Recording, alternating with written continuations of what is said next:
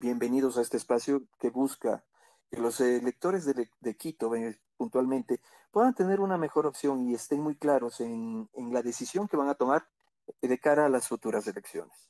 Eh, hemos, diseñado este espacio para que muchos puedan eh, escuchar, en este caso a los precandidatos que hemos invitado. Tenemos el honor de tener a la primera precandidata femenina y ella nos va a contar básicamente cuáles son los planteamientos que ella tiene, la visión que tiene, la experticia y sobre todo el cómo va a empezar a ejecutar sus tareas en caso de que llegue a ser electa alcalde de la ciudad de Quito. Básicamente eh, van a estar separadas en cuatro espacios puntualmente, que el primero se va a tratar de movilidad y transporte, que va a ser tratado por Curtis. El segundo va en vialidad y obra pública, que lo voy a tratar yo. El tercero va en seguridad y gestión de riesgos, nuevamente lo va a tratar Curtis.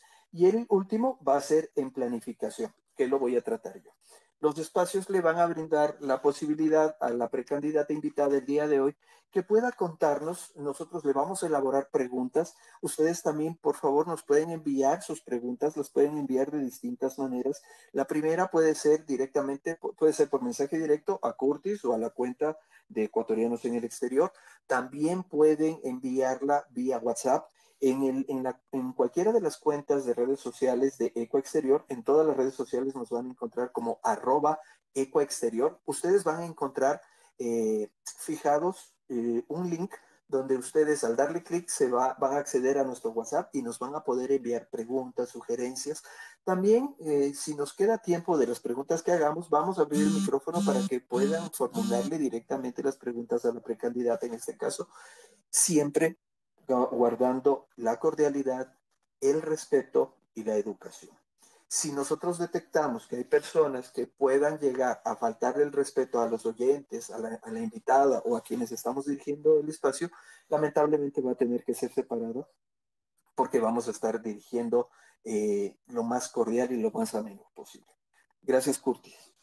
Así es, en efecto, mi estimado Javier, y también no, no, dejemos de mencionar el hecho de que este espacio está siendo retransmitido de manera directa por medio de nuestro canal de YouTube. Dentro de unos eh, segundos eh, colgaremos en la parte superior del espacio el enlace correspondiente para, de ser el caso, que ustedes puedan ingresar y unirse al canal de YouTube y poder escuchar el espacio en vivo y en directo. También lo pueden hacer directamente la transmisión, seguirla por medio de la radio Ecuatorianos en el Exterior, ecoexterior.site, o en la radio, en este caso en dos medios de comunicación digitales, rdtdradio.com, por la cual también se está transmitiendo de manera simultánea este mismo espacio. Así que tienen ustedes ahí todas las vías, las opciones alternativas para que ustedes puedan hacer uso y escuchar el espacio correspondiente. Muchas gracias.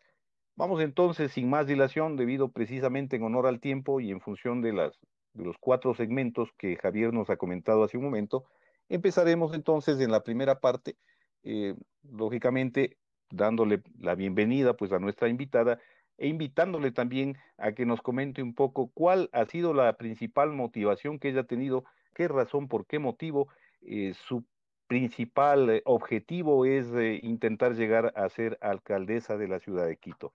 Eh, le escuchamos a Jessica, bienvenida, buenas noches, qué gusto.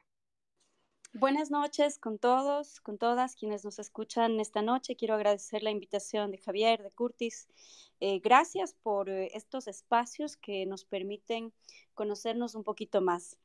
Em, antes de, pasar a las motivaciones, quiero presentarme. Eh, yo soy Jessica Jaramillo, soy abogada, soy una activista política, una luchadora social que lo vengo haciendo desde mi juventud.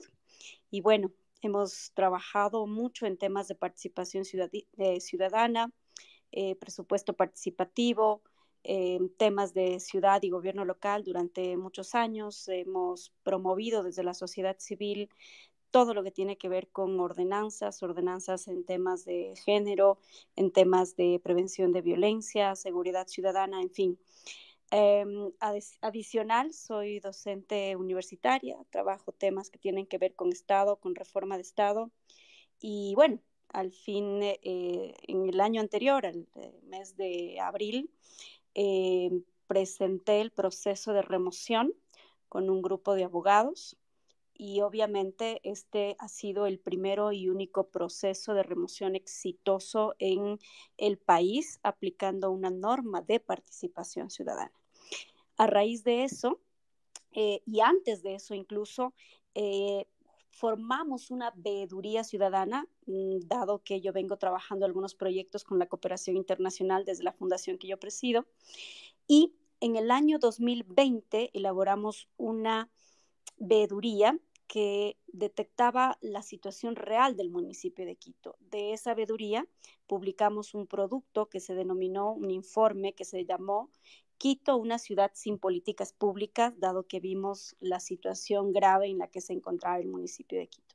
Posterior a esto vino el proceso de remoción iniciado por nosotros mismos, muchos de los que estábamos en el proceso eh, anterior de veeduría ciudadana, y obviamente posterior a este proceso de remoción, cuando yo públicamente anuncié que no sería parte de la administración municipal, eh, lo sostengo, no hemos sido parte de esta administración municipal, que es una administración de encargo, producto de la remoción del alcalde titular.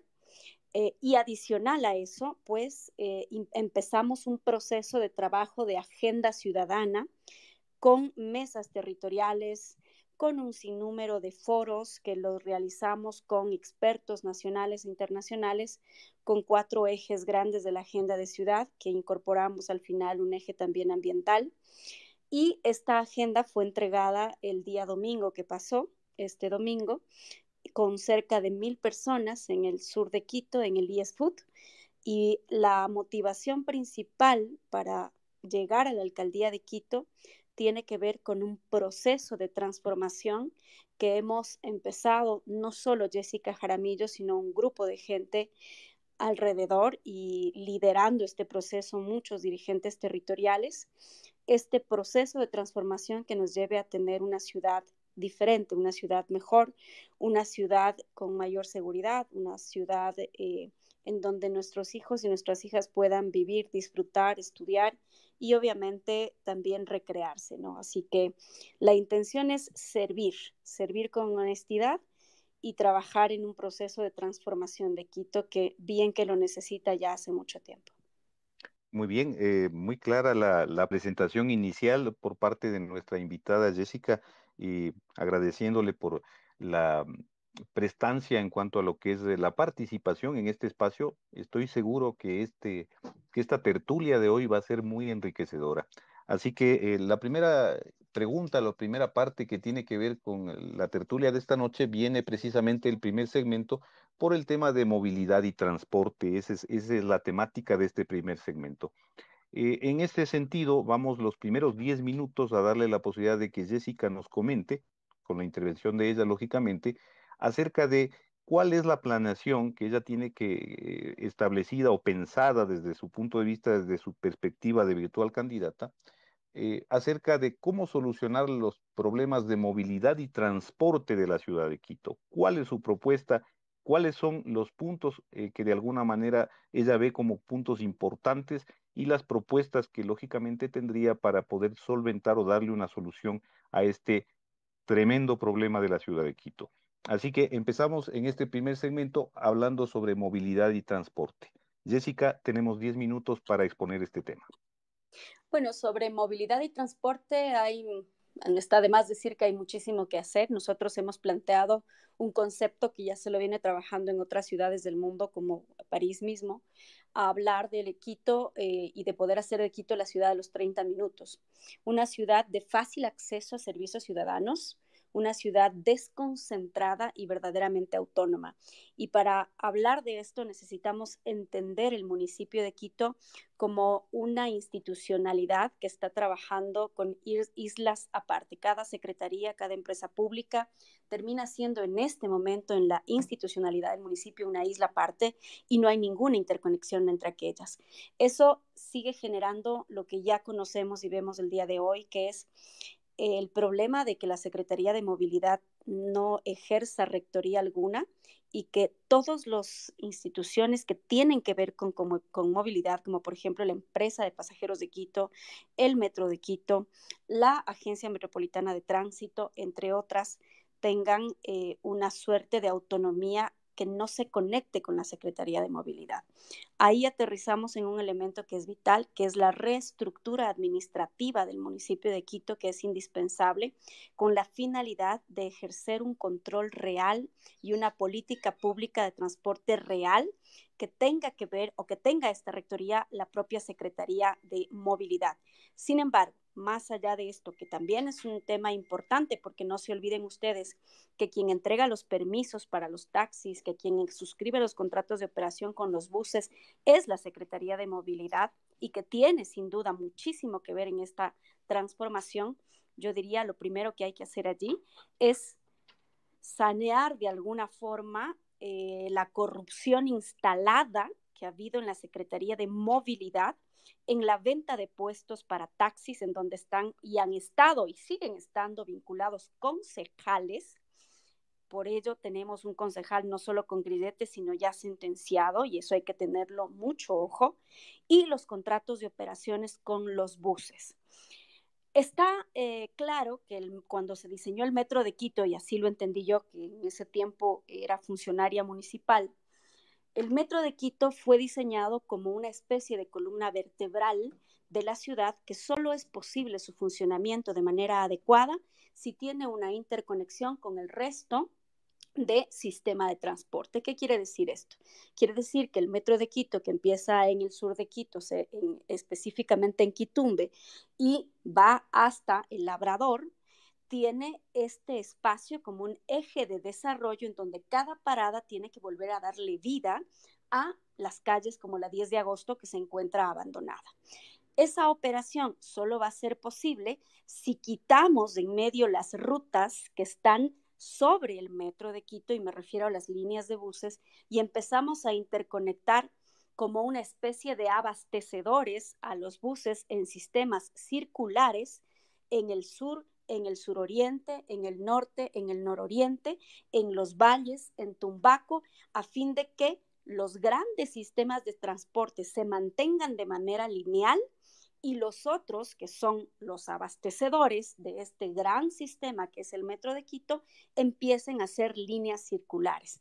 ¿Qué requieres para esto? Requieres modificar o revisar los contratos de rutas y frecuencias en el sistema de transporte, porque a la fecha tenemos un sistema lineal de norte a sur de eh, medios de, de, transporte, en este caso de buses, pero no tenemos transportes que crucen directamente, darles un ejemplo, de Toctiuco hacia el otro lado, o de San Carlos del Sur, que queda en el suroriente de Quito, hacia Chilibulo. Por darles un ejemplo, quienes conocen el sur de Quito me lo indicarán. ¿No es cierto? Y lo reconocerán. El tema es que si no tenemos este sistema integrado y sobre este sistema integrado una entidad reguladora que controle de manera efectiva que este sistema que recae en este concepto de municipalización del transporte público, que ojo, la municipalización no es comprarles los buses privados a los señores buceros, es simple y sencillamente que quienes hacen parte del sistema se comprometan, se integren y sean quienes eh, respeten, en este caso, los contratos de operación y se sujeten a las normativas del el municipio de Quito. ¿Qué se necesita para eso?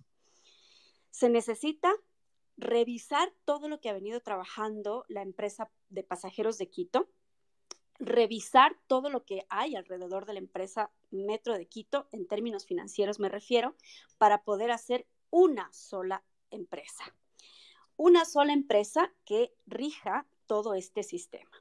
Porque hay que definir también qué hacer, ¿no es cierto? Si es que el metro de Quito va por debajo, es muy, va a ser muy complejo que se deje al trole por arriba. ¿Por qué razón? Porque si el trole sigue costando lo mismo, mientras que el metro es un poco más costoso, la gente va a seguir movilizándose por el trole. Esto es, estoy intentando ser muy eh, gráfica en esta descripción con la finalidad de que, de que nos entendamos todos. Para esto, para evitar ese tipo de cosas, nosotros hemos hablado de incorporar un concepto que es un concepto en el ámbito del transporte en términos generales y es la tarifa social del transporte público. Es decir, una persona que gane 425 dólares, que es la digamos, una gran mayoría en este momento en, determinadas zonas de la ciudad, esta persona tendría que no gastar más allá de 65 o 70 dólares en este eh, rubro que es para una familia el transporte hacia sus trabajos, ida y vuelta. La clave está en que esta interconexión, ¿no es cierto? Esta relación entre los transportistas, los quienes eh, están a cargo de buses, ¿no es cierto? sea adecuada con el municipio de Quito tiene que ver con la lógica de la negociación de los contratos de operación y también de la lógica de ingresar al sistema municipal de transporte público. Es importante también señalar que deben existir rutas altas. En algunos países existen eh, funiculares para poder subir a las zonas altas eso va a ser muy complejo en Quito por la situación económica, pero creo que es indispensable, por ejemplo, darle alternativa a gente que vive en las zonas de laderas y altas que puedan llegar a esa zona con un transporte que esté interconectado a todo el metro de Quito. Adicional a eso, yo he sido muy crítica con la empresa de pasajeros de Quito porque ha habido muchas deficiencias y si bien esta es una empresa que opera el, trolebús desde sus inicios, también es cierto que eh, hay eh, o ha habido algunas denuncias de corrupción en estos casos y hay que trabajar específicamente en un sistema integrado de recaudo, porque si hay una realidad que es lacerante en la ciudad de Quito, es que ni siquiera el propio municipio tiene claridad sobre los rubros de recaudo en cuanto al sistema de transporte público.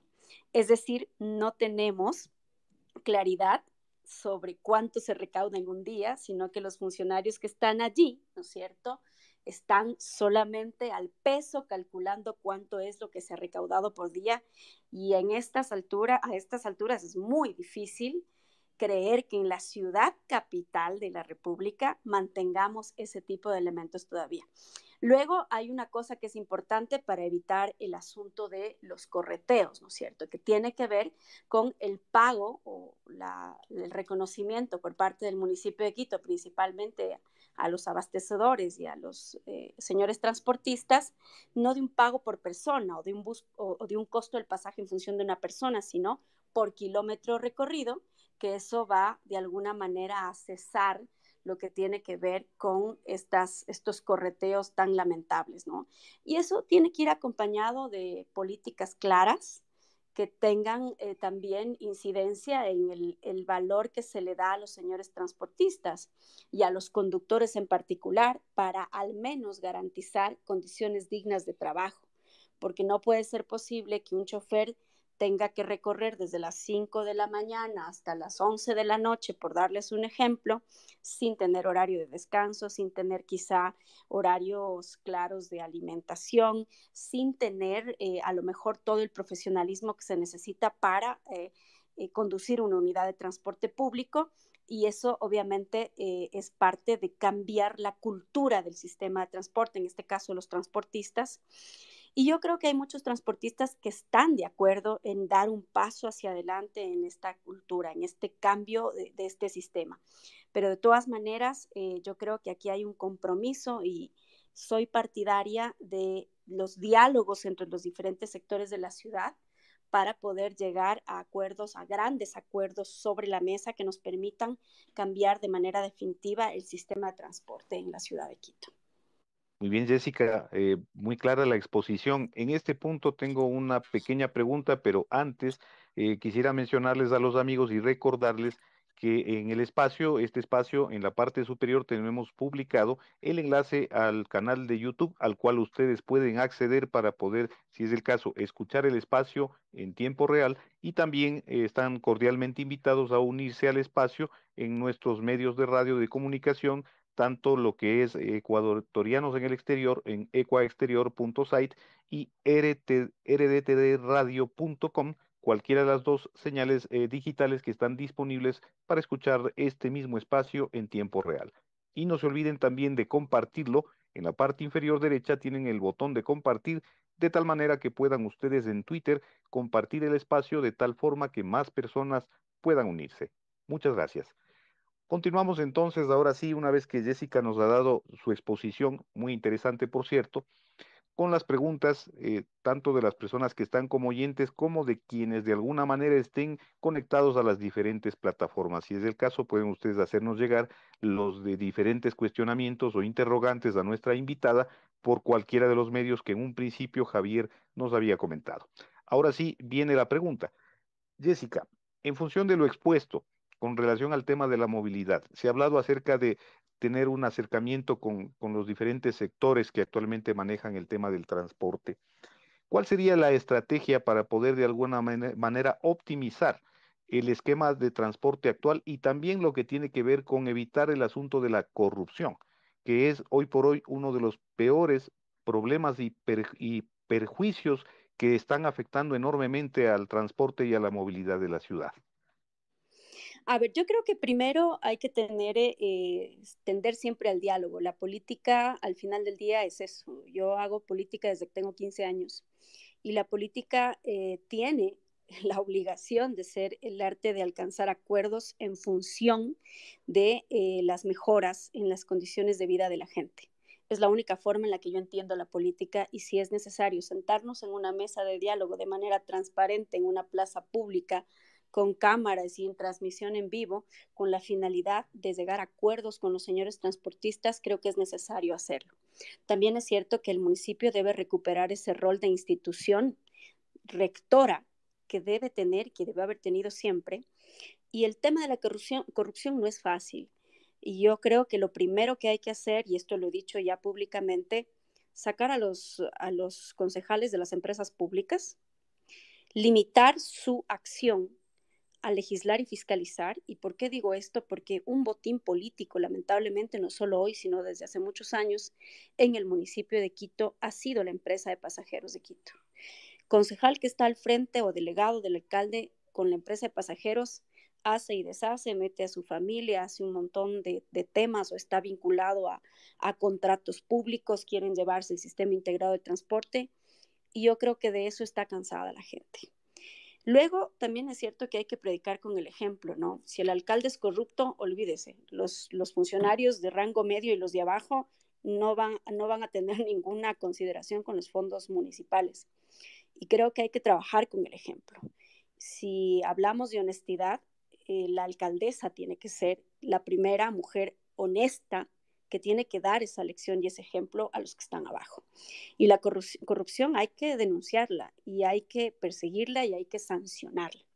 El problema del municipio de Quito es que cuando ha habido un caso de corrupción de un funcionario, no lo votan, no les hacen sanciones administrativas, no les siguen sumarios administrativos, sino que le dicen, vea, váyase a otra institución pública y olvidémonos del tema. Y cambian y están cambiando de secretaría en secretaría, de espacio público en espacio público. Y claro, nunca terminan siendo responsables de los actos de corrupción que cometen. No me refiero a todos los funcionarios, hay muy buenos funcionarios, pero también hay corruptos. Muchos de esos han pasado por la Secretaría de Movilidad y yo lo primero que haría es al menos sacar a todos los funcionarios, no en términos de decirles váyanse a su casa, no, evaluarlos primero los buenos funcionarios se quedarán y los malos funcionarios tendrán que irse. Y creo que es importante hacer un ejercicio de rotación, sí, de esos funcionarios buenos que se queden hacia otros espacios, incluso para oxigenar la propia Secretaría de Movilidad. en el año 2015 yo hice una veeduría ciudadana al sistema de pago de compensaciones en el municipio de Quito. Este, es decir, que no es la primera vez que he hecho fiscalización siendo ciudadana, y creo que eso es importante también decirlo. Pero en términos generales, eh, creo que es indispensable también que la ciudadanía haga este ejercicio de control. Es indispensable que los ciudadanos, los quiteños, las quiteñas nos comprometamos con la ciudad, nos comprometamos a hacer un ejercicio permanente de nuestros recursos y yo, por ejemplo, eh, creo que, una de las cosas que nos puede hacer bien a todos es entender cómo funciona el presupuesto público y que el día de mañana los quiteños que estemos en la calle dialogando, conversando, una de las cosas que podamos dominar sea el tema del presupuesto público para evitar que hayan a lo mejor sobreprecios o evitar información errada, ¿no? Sobre lo que tiene que ver con el presupuesto al que hay que darle una vuelta, ¿no? El presupuesto público, lamentablemente, a la fecha yo he hecho el cálculo de el presupuesto actual del municipio, que son 880 millones de dólares. El 70% de ese monto se van deuda pública, temas administrativos, mantenimiento de edificios, una serie de cosas y apenas el 30% sueldos y salarios también, ¿no? Y apenas el 30% se gasta en obra pública, habiendo incluso barrios que hemos visitado que nos dicen no tenemos hace más de 10 años obra en los barrios. Entonces, ese es uno de los elementos que para mí también es indispensable. Así que la corrupción es un tema transversal, pero sin duda hay que empezar con el ejemplo. Muy bien, en ese sentido, tomando en cuenta precisamente el enfoque de, de cómo combatir la corrupción, ¿Qué hacer en cuanto tiene que ver a reducir la cantidad de personas que forman parte de la nómina del municipio, eh, siendo que no necesariamente sean personas eh, necesarias o que de alguna manera sean una cuota política? Eh, ¿Qué hacer con ese, con ese panorama que realmente se nota por todas, eh, de todas las formas posibles, de que en el municipio está totalmente inflada esa nómina y que lógicamente al estar inflada esa nómina, nómina eh, comprende pues un enorme gasto para, para las arcas municipales. ¿Qué hacer en ese caso? Yo les comento, nosotros tenemos información de que solo entre la administración Rodas y la administración Yunda se eh, ingresaron más de 2.000 personas, ¿no? 2.000 mm, personas es un, es un número elevado y, lo importante ahí es verificar la justificación. En ambos periodos, incluso ahora se están haciendo concursos de merecimientos de oposición para llenar cargos de vacantes. En algunos casos, eh, yo creo que hay que evaluar instituciones y hay que empezar por eso, por evaluar instituciones. Hay instituciones, como por ejemplo, yo lo he dicho, el mercado mayorista de Quito. Es una institución que no funciona, que hay tres informes de Contraloría General del Estado que te dicen que tiene que eliminarse que esa es una empresa que no es autosustentable, no es sostenible, no puede sostenerse a sí misma económicamente, entonces tiene que eliminarse. Sin embargo, el municipio de Quito lleva varios periodos, porque existen ya estos informes desde hace varios periodos, que siguen manteniendo esa empresa y que siguen gastando 5 mil dólares mensuales, ya creo que se bajaron un poco el sueldo, un poco menos, el gerente general, dos mil y pico, casi tres mil los gerentes de operaciones. Entonces, hay que evaluar qué instituciones realmente merecen la pena estar, cuál es su funcionalidad hacia, la sociedad y a la vez evaluar el personal dentro de esas instituciones. En algunas instituciones no existe siquiera manual de función de puestos. El manual de función de puestos nos permite identificar cuál es el trabajo que tiene que hacer dicho funcionario, sus responsabilidades y saber si en efecto se está cumpliendo o no con sus responsabilidades. También hay casos de piponazgo en el municipio de Quito, claro que sí. Hay pipones en el municipio, como lo hay en todo el estado. Y hay que identificar, ¿no es cierto?, a través de estos procesos de evaluación, y eh, lo que hemos dicho ya durante algunos meses, el municipio necesita una completa reingeniería de procesos para ir identificando efectivamente cuáles son los funcionarios que necesariamente son parte de procesos agregadores de valor o procesos administrativos y aquellos que eh, realmente están de más, ¿no?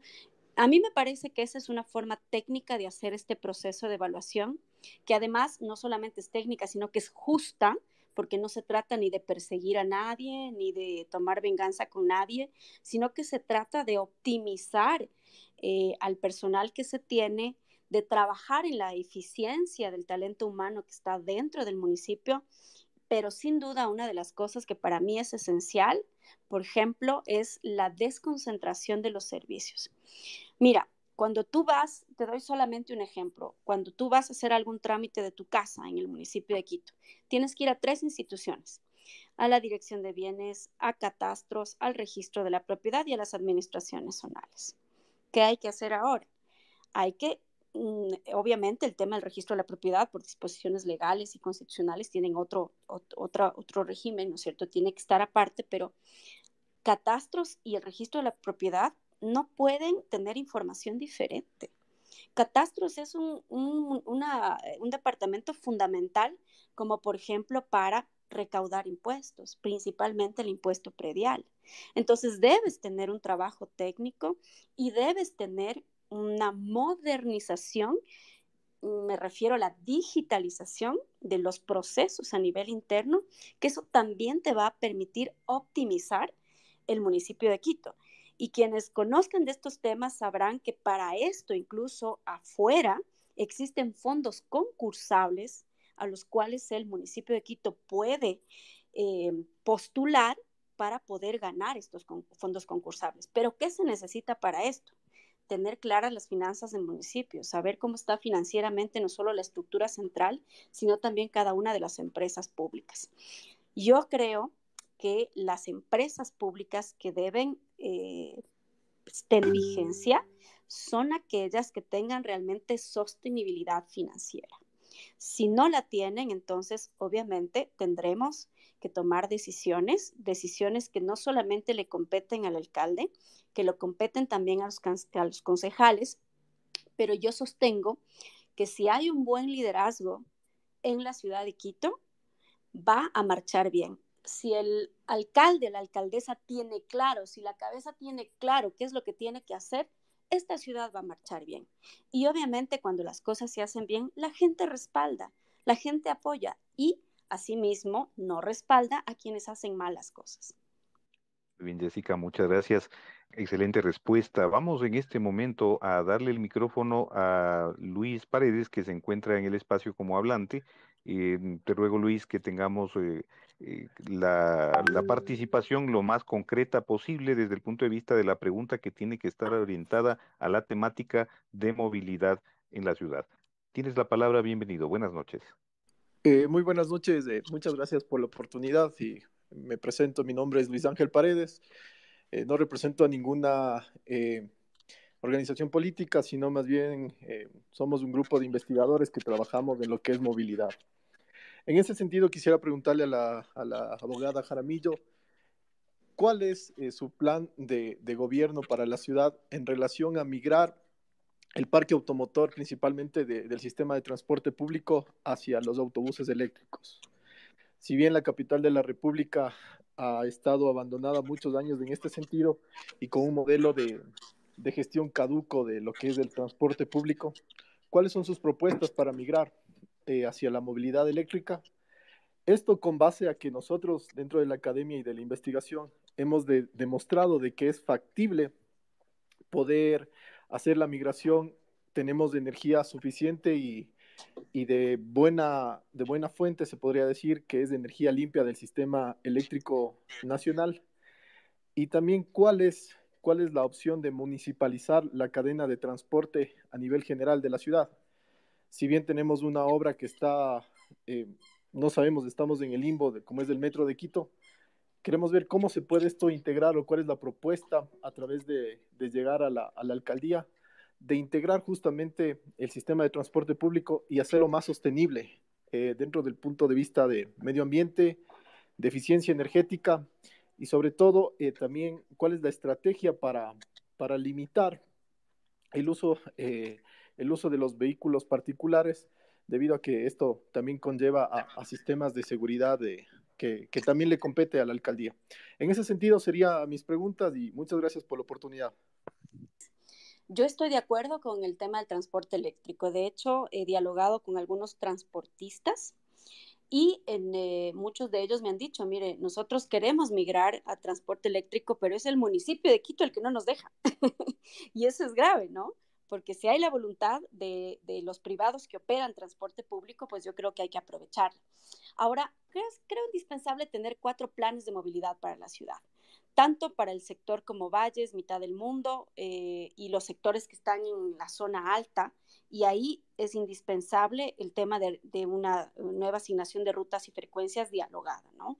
Y luego eh, el tema de eficiencia de transporte público, eso es la, la receta a nivel internacional. Todo aquel que te dice eh, te dice vamos a mejorar el transporte público, te dice tienes que hacer un transporte público de calidad, tienes que hacer un transporte público eh, en donde la gente vaya de manera segura para que eh, evites el, peso de, tener automotores dos o tres por cada familia y dependerá muchísimo de cómo nos pongamos de acuerdo en función de tanto los transportistas urbanos como los transportistas interparroquiales que también existen alrededor del municipio de Quito, así como trabajar en este sistema integrado que tú ya lo planteaste, ¿no es cierto? Y que yo lo he venido señalando en función precisamente de eh, la columna vertebral que vendría a ser el metro de Quito.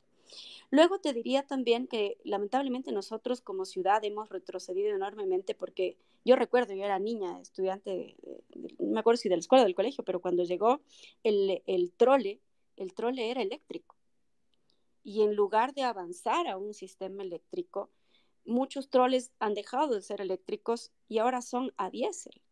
Y claro, eso ha generado que tengamos todo este retraso en el sistema de transporte que hemos tenido en los últimos años, pero sin duda la receta es apostar, fortalecer y mejorar el transporte público para reducir, ¿no es cierto?, la carga vehicular en la ciudad de Quito. Esto no lo digo yo, lo han hecho todas las ciudades del mundo, al menos en donde existen servicios eh, de transporte público eficientes.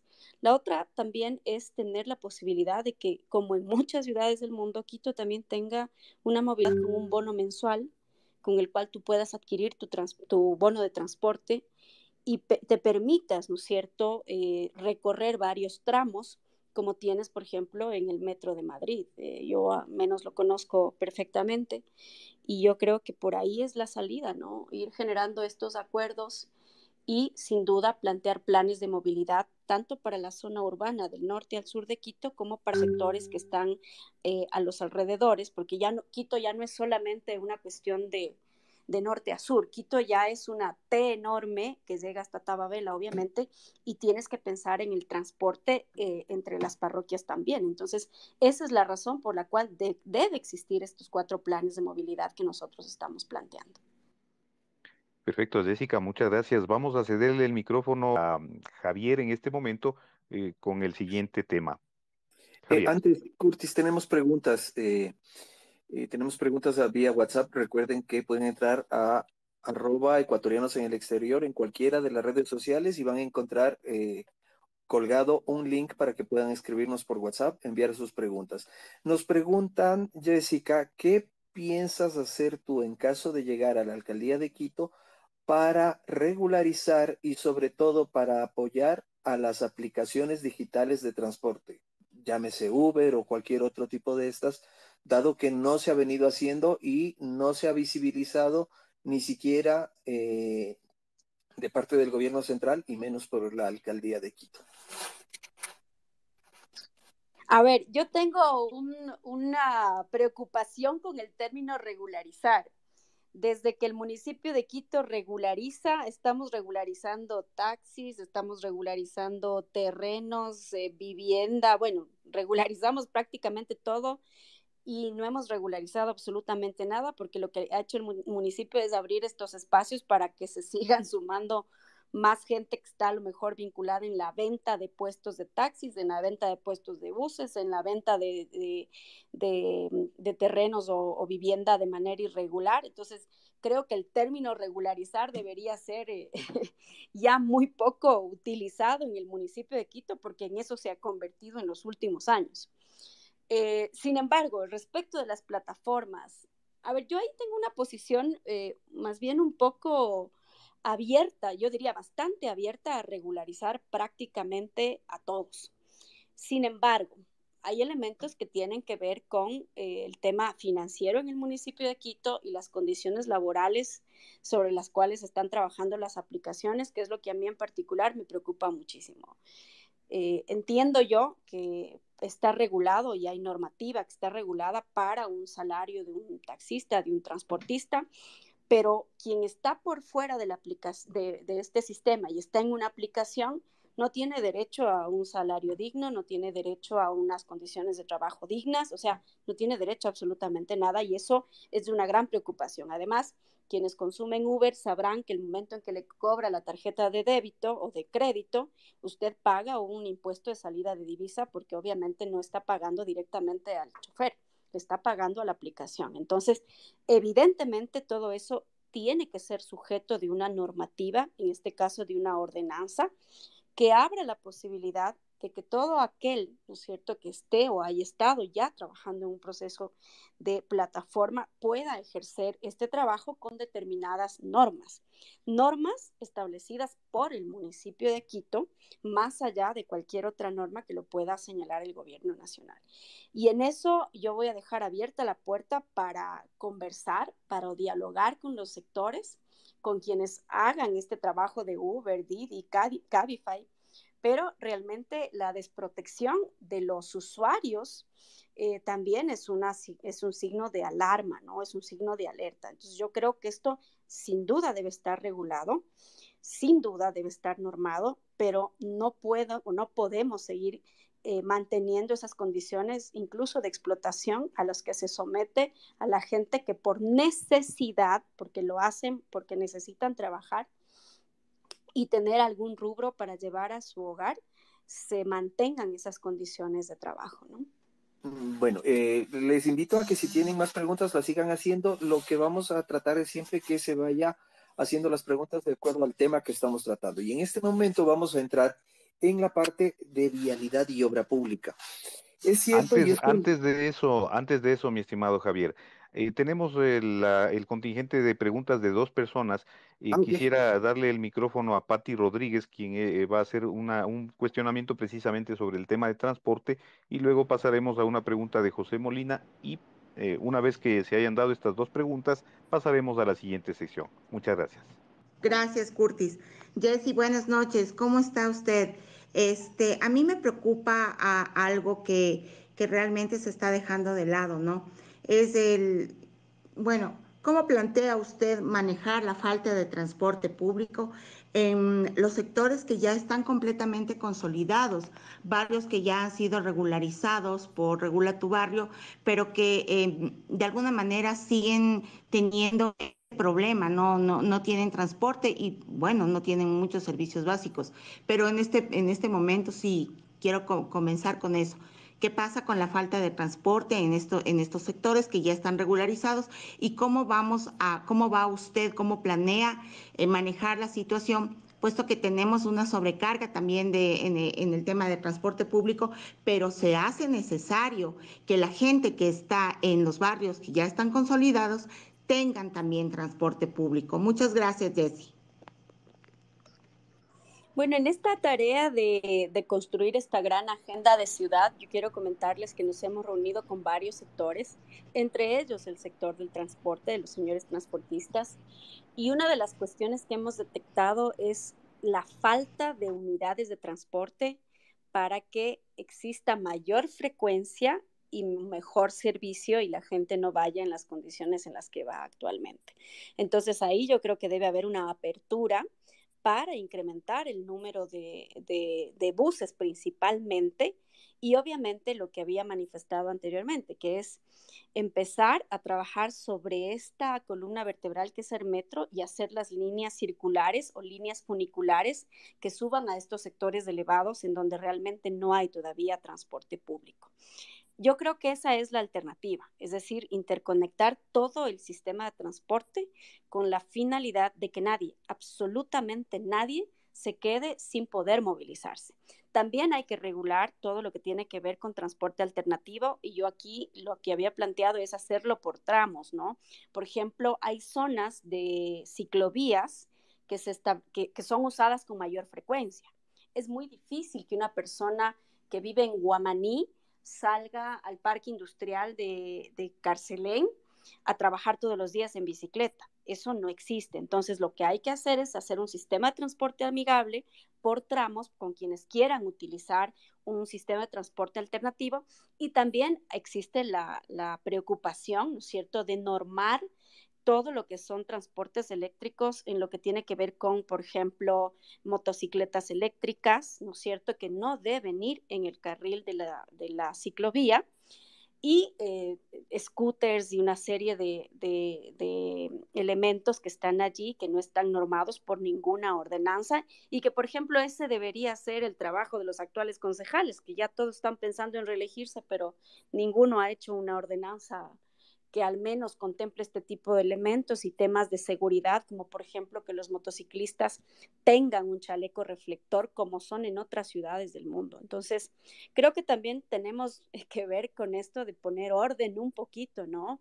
Hemos tenido una ciudad completamente desordenada y, se hace necesario tener la firmeza necesaria y el liderazgo necesario para poder poner orden en la ciudad.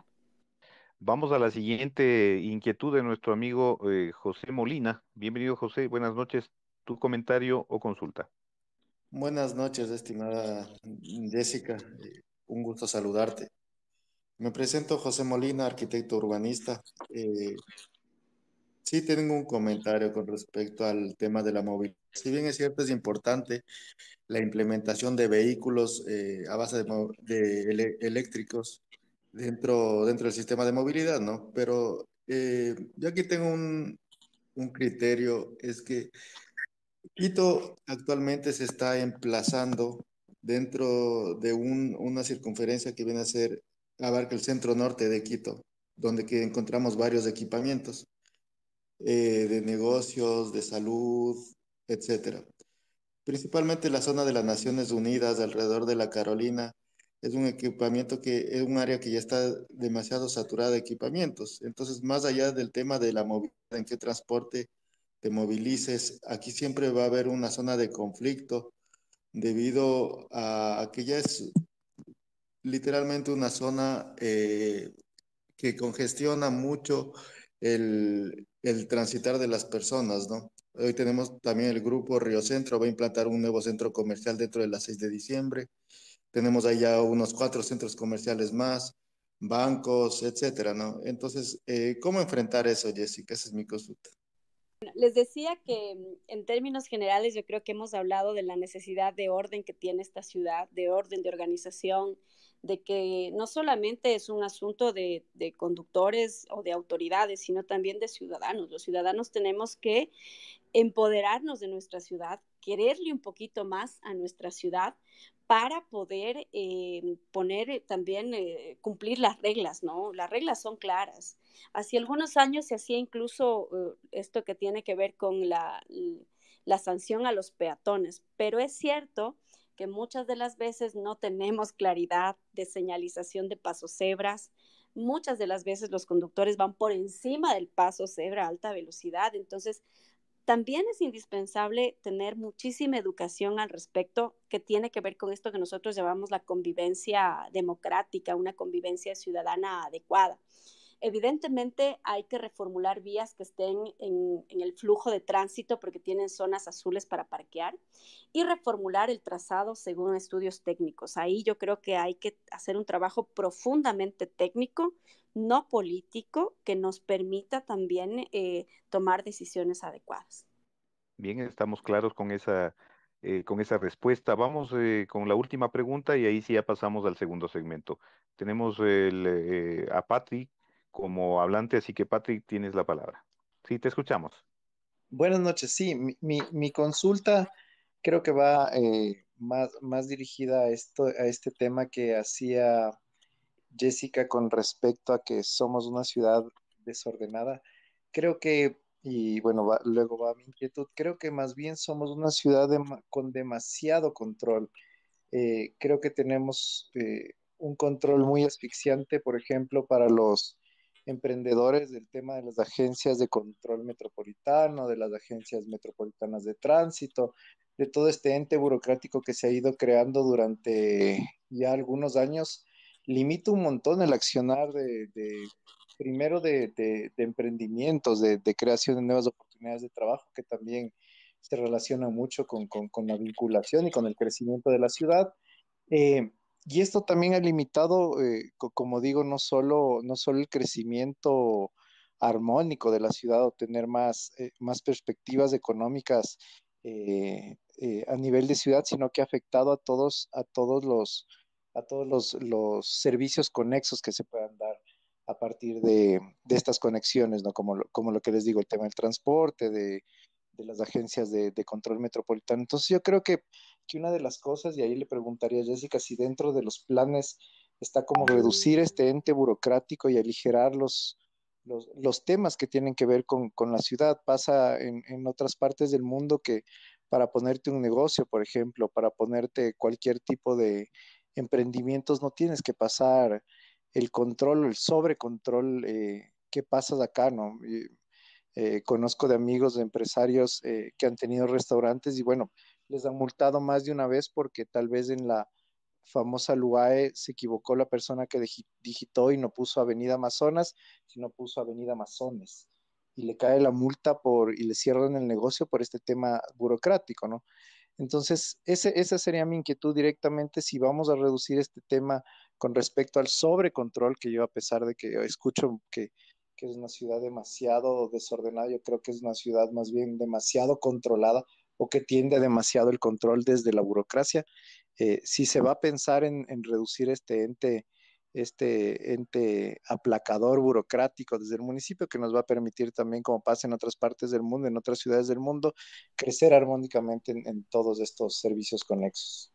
Gracias a Patrick. Mira, em, yo he sido muy, he cuestionado mucho el tema de la AMC porque creo que es una agencia que controla todo y no controla nada. Cuando se creó la AMC, se, lo hizo con esta intención de que exista un solo ente regulador, pero imagínate que las competencias que tiene la AMC es de controlar tanto lo que tú señalas del tema de vallas, espacio público, como por ejemplo controlar riñas en un mercado, por darte un ejemplo.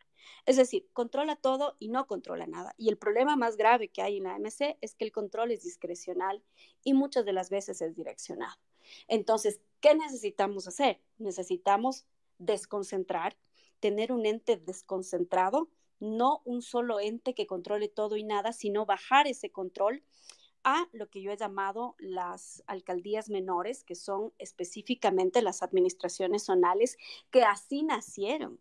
Nacieron como alcaldías menores para que tengan todos, todas las dependencias municipales dentro de este territorio ¿no es cierto?, que permita una mejor gestión a una ciudad de 3 millones de habitantes. Y el problema que tenemos es que todo está centralizado. Entonces tenemos que volver a la, desconcentración, pero también es cierto que necesitamos tener claridad en los procesos y procedimientos de obtención de permisos. Tienes algunos casos, y les digo, por, por, ejemplo, por constructores que tienen permisos de construcción que puedes llevarles hasta tres años.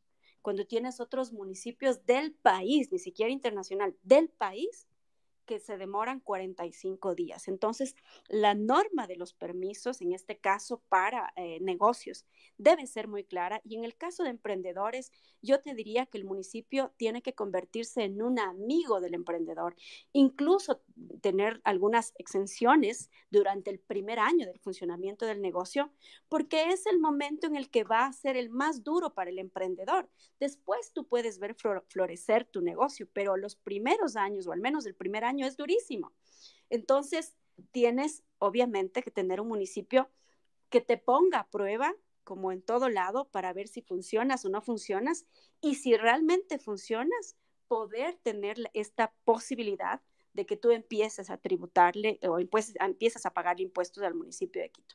Ahora, el tema de la LUAE también termina siendo discrecional. Les voy a dar un ejemplo de un caso que recientemente tuvimos. Yo estoy eh, patinando eh, una, acción de protección que tiene que ver con minas eh, ilegales, ¿no? En Tumbaco. Y una de las cosas que nos llamó la atención enormemente es que el IRM, este documento de, que nos identifica el predio, ¿no es cierto? Y cuál es la condición del predio, el IRM te dice que es una zona que, en donde no puede haber explotación minera porque es una, eh, es una zona ecológicamente protegida. ¿Qué dice el IRM? Eh, perdón, ¿qué dice la LUAE? Que la entrega a la administración zonal. La LUAE emitida por esta entidad dice eh, que se puede o se permite emitir, otorgar el permiso de actividad económica para explotación pétrea, termina siendo un tema minero, ¿no? ¿Qué es lo que nosotros hemos visto? Llega a la audiencia, ¿no es cierto?, el funcionario de, que emite el IRM y dice, sí, es una zona protegida. y llega el, funcionario de la administración zonal y dice, sí, señora jueza, eh, lo que pasa es que nosotros no tenemos nada que ver con el tema de que sea o no zona protegida. Entonces, ¿cómo emites una autorización de actividades económicas sobre una zona que es protegida? Lo que quiero explicar es que lo que hay es una desconexión profunda entre eh, instituciones municipales. ¿Cómo solucionas eso? Necesitamos tener un sistema también integrado dentro de las instituciones municipales y esto tiene que ser digital para que todos los procesos pasen por aquello. Y obviamente en el caso de, los emprendedores, yo te diría que, hay que ser muy empático con los emprendedores y el municipio debe dejar de castigarlos y más bien debe eh, empezar un proceso de, formación. Yo he planteado la construcción o la implementación de un instituto técnico para formación de empresarios y empresarias, porque también es cierto que con Quito ha tenido algunos procesos en los últimos años, pero muchos emprendedores de Quito, y me han dado la razón con lo que he dicho en función de con Quito, es que no se sienten apoyados por esta institución. Entonces, o masificas este apoyo, ¿no es cierto?, en términos de formación, que lo puedes hacer a través de un instituto eh, técnico superior para formarte, para aprender finanzas básicas y cómo, por ejemplo, puedes sostener tu negocio al menos en el primer año y luego miras qué, qué, qué otras opciones tienes alrededor, porque si te van a entregar capital semilla y este capital semilla está completamente direccionado, no tienes un beneficio común hacia la gran mayoría de, habitantes, sino lo que estás generando desde la institución municipal es un privilegio para pocos. Y muchas de las veces todo esto también contaminado con temas de privilegios para los amigos de los funcionarios, y yo creo que ahí eso también tenemos que tratar cortarlo, ¿no? Ese es mi, mi, concepto al respecto, mi respuesta al respecto. Muy bien, Jessica, muchas gracias. Eh, hemos entonces con esto concluido el primer segmento de este espacio, así que le cedo el micrófono para que continuemos con el segundo segmento a Javier Ordóñez. Continuamos, Javier. Gracias, Curtis. Jessica, e, es un gusto escuchar respuestas sólidas, pero ahí me saltan a mí otras cosas. Por ejemplo, el tema de, la movilidad, del transporte, sí o sí tiene que ir atada a la vialidad. Y la vialidad es un tema que se torna crítico en Quito, pasando por temas geográficos, por temas eh, de administraciones pasadas y cosas por el estilo. Pero también, de la mano, va ligado a lo que tú ya mencionabas, la descentralización el poder tener un equipo de trabajo sólido que pueda realizar y que pueda aportar a, la, funcionalidad que tiene el alcalde. entrando en este contexto, ¿qué equipo de trabajo está en la mente eh, de Jessica en caso de llegar a la alcaldía de Quito? ¿Con quién trabajar? Porque uno de los mayores problemas es, como decíamos hace un ratito, poner al amigo en una administración zonal, al PANA, a la MOSA, al al ñaño y cosas por el estilo. ¿Qué equipo de trabajo conforma o quién tiene en mente Jessica Castillo para poder ayudarle en eso tan grave que es poder solucionar temas como movilidad, vialidad eh, y, todo lo demás? Gracias, Javier. Eh, soy Jessica Jaramillo, no te olvides. JJ. Perdón. Perdón. bueno, te diría que, a ver, sobre el tema de vialidad, em, voy, a empezar por algo que yo cuestioné, que fueron los 60 millones de dólares que se dieron a una sola empresa eh, y que lo dio eh, la empresa pública, el Metropolitana de Obra Pública, y le dieron varias administraciones zonales y que miren cómo están las calles de Quito, ¿no? Con una capa asfáltica, lo poco que hicieron, completamente fina, sin estudio técnico y más bien con una intención de, llevarse lo que podían. Yo creo, y ahí sí voy a, voy a repetir lo que dice un conocido presidente latinoamericano, y es que cuando no se roba la plata alcanza. Y yo creo que esa tiene que ser la primera misión. La gente que quiera entrar a la administración municipal tiene que ser honesta. Y al mínimo escándalo hay que separar a esas personas de la administración municipal y va a decir lo que dice Mujica, al que le gusta la plata, que no se meta a la política. Porque es evidente, ¿no? Eh, a muchos van a negociar contratos, pero en general, ¿qué te diría yo? A ver, el presupuesto público tienes que organizarlo de modo, que la obra pública sea una prioridad, principalmente en vías. Entonces, al llegar a la municipalidad, lo primero que hay que hacer es una reforma presupuestaria para poder reorganizar hacia dónde vamos a asignar el monto de recursos que se necesita específicamente para la obra. En mi caso, mi compromiso y por lo que he visto en los barrios, las obras en los barrios. Y las obras en los barrios son precisamente de vías de vías de acceso en algunos de los casos. yo te diría que ahí lo que he propuesto es eh, esta herramienta del presupuesto participativo que la he trabajado durante algunos años y que creo que es eh, prudente que el 30% del presupuesto de la empresa metropolitana de obra pública se destine al presupuesto participativo. ¿Qué es lo que sucede hoy en día? Un barrio le dice, vea al, administrador zonal, esta vía necesito que me la arregle. El administrador zonal dice, no, vea, aquí no es la dependencia, usted vaya con la cartita y usted mismo mándela a la empresa de obra pública. Llega a la empresa de obra pública y le dice, no, ¿sabe qué? Ya no tenemos presupuesto para el año que viene a de ser. Son procesos burocráticos que impiden que el ciudadano tenga lo que merece, ¿no es cierto? Entonces, yo lo que propongo es que el 30% de la empresa, de manera directa, de la empresa metropolitana de obra pública, se destine específicamente a esta obra en los barrios que serían vías, ¿no es cierto? Vías de acceso, eh, asfaltado y una serie de cosas que se necesitan.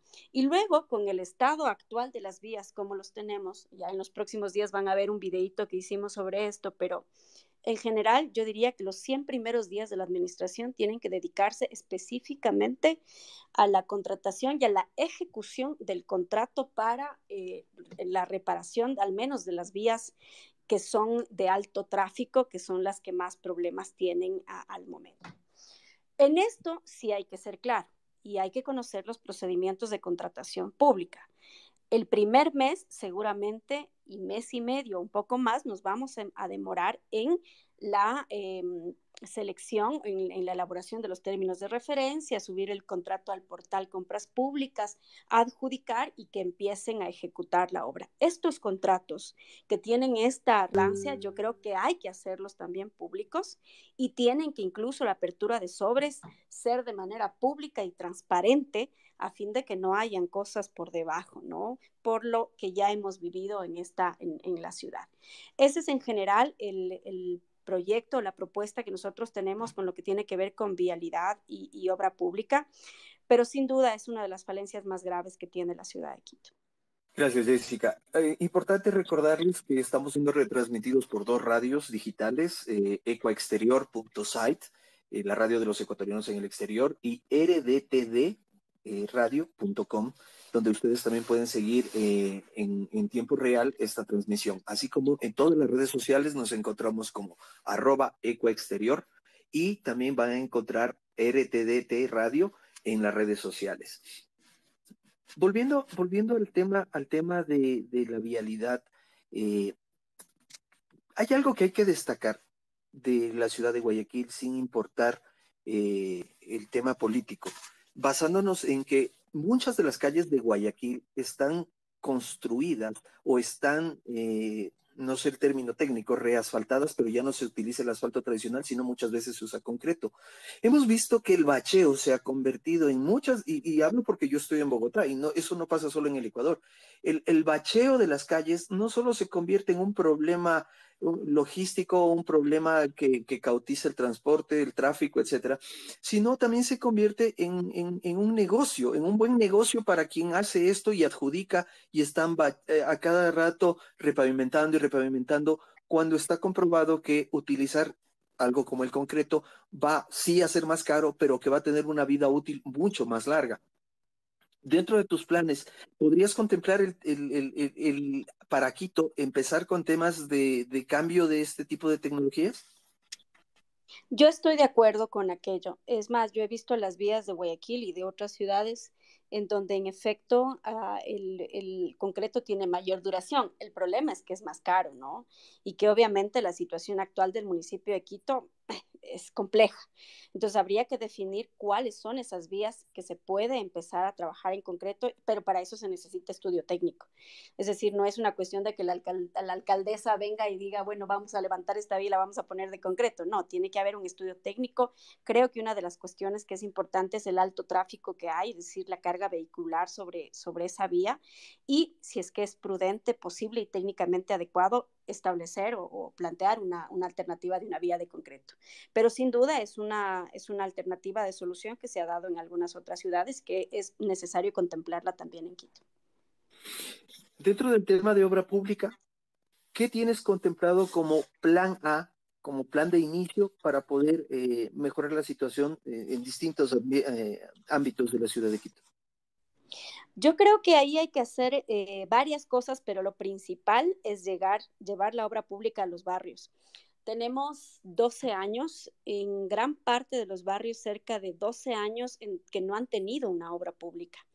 La gran eh, obra del Metro de Quito está orientada, eh, ha estado orientada desde hace algunos años y entonces han habido tres administraciones zonales, perdón, administraciones municipales que han eh, invertido todos los recursos que tenemos en el tema del metro y es por eso que los ciudadanos no se ven representados con esa obra pública que se llama el metro. ¿Por qué? Porque sienten que esta obra se ha llevado los recursos para poder tener obra en sus barrios. Por ejemplo, parques, por ejemplo, juegos infantiles que están completamente, eh, en algunos casos, dañados, deteriorados. Entonces, yo creo que para volver a eso, y, y ha sido de alguna forma mi prioridad, la obra social. ¿Por qué razón? Sí, una cancha de fútbol es necesaria, una cancha de boli es necesaria, ahí hay un compromiso enorme con los centros deportivos, pero también es cierto que la obra social es indispensable. Y si los funcionarios, eh, perdón, si los ciudadanos no cuidamos el parque que nos entregan, la obra que nos entregan, a lo mejor la cancha que nos entregan, eh, al año o a los seis meses va a estar deteriorada y vamos a tener que volver a gastar en aquello y nuestros, por ejemplo, van a seguir sin parques infantiles. Yo personalmente en esta agenda de ciudad he planteado un capítulo específicamente para todo lo que tenga que ver con niños, niñas y adolescentes y el desarrollo que ellos deben tener. Es lamentable, por ejemplo, que en Quito se hayan eliminado aguacentros.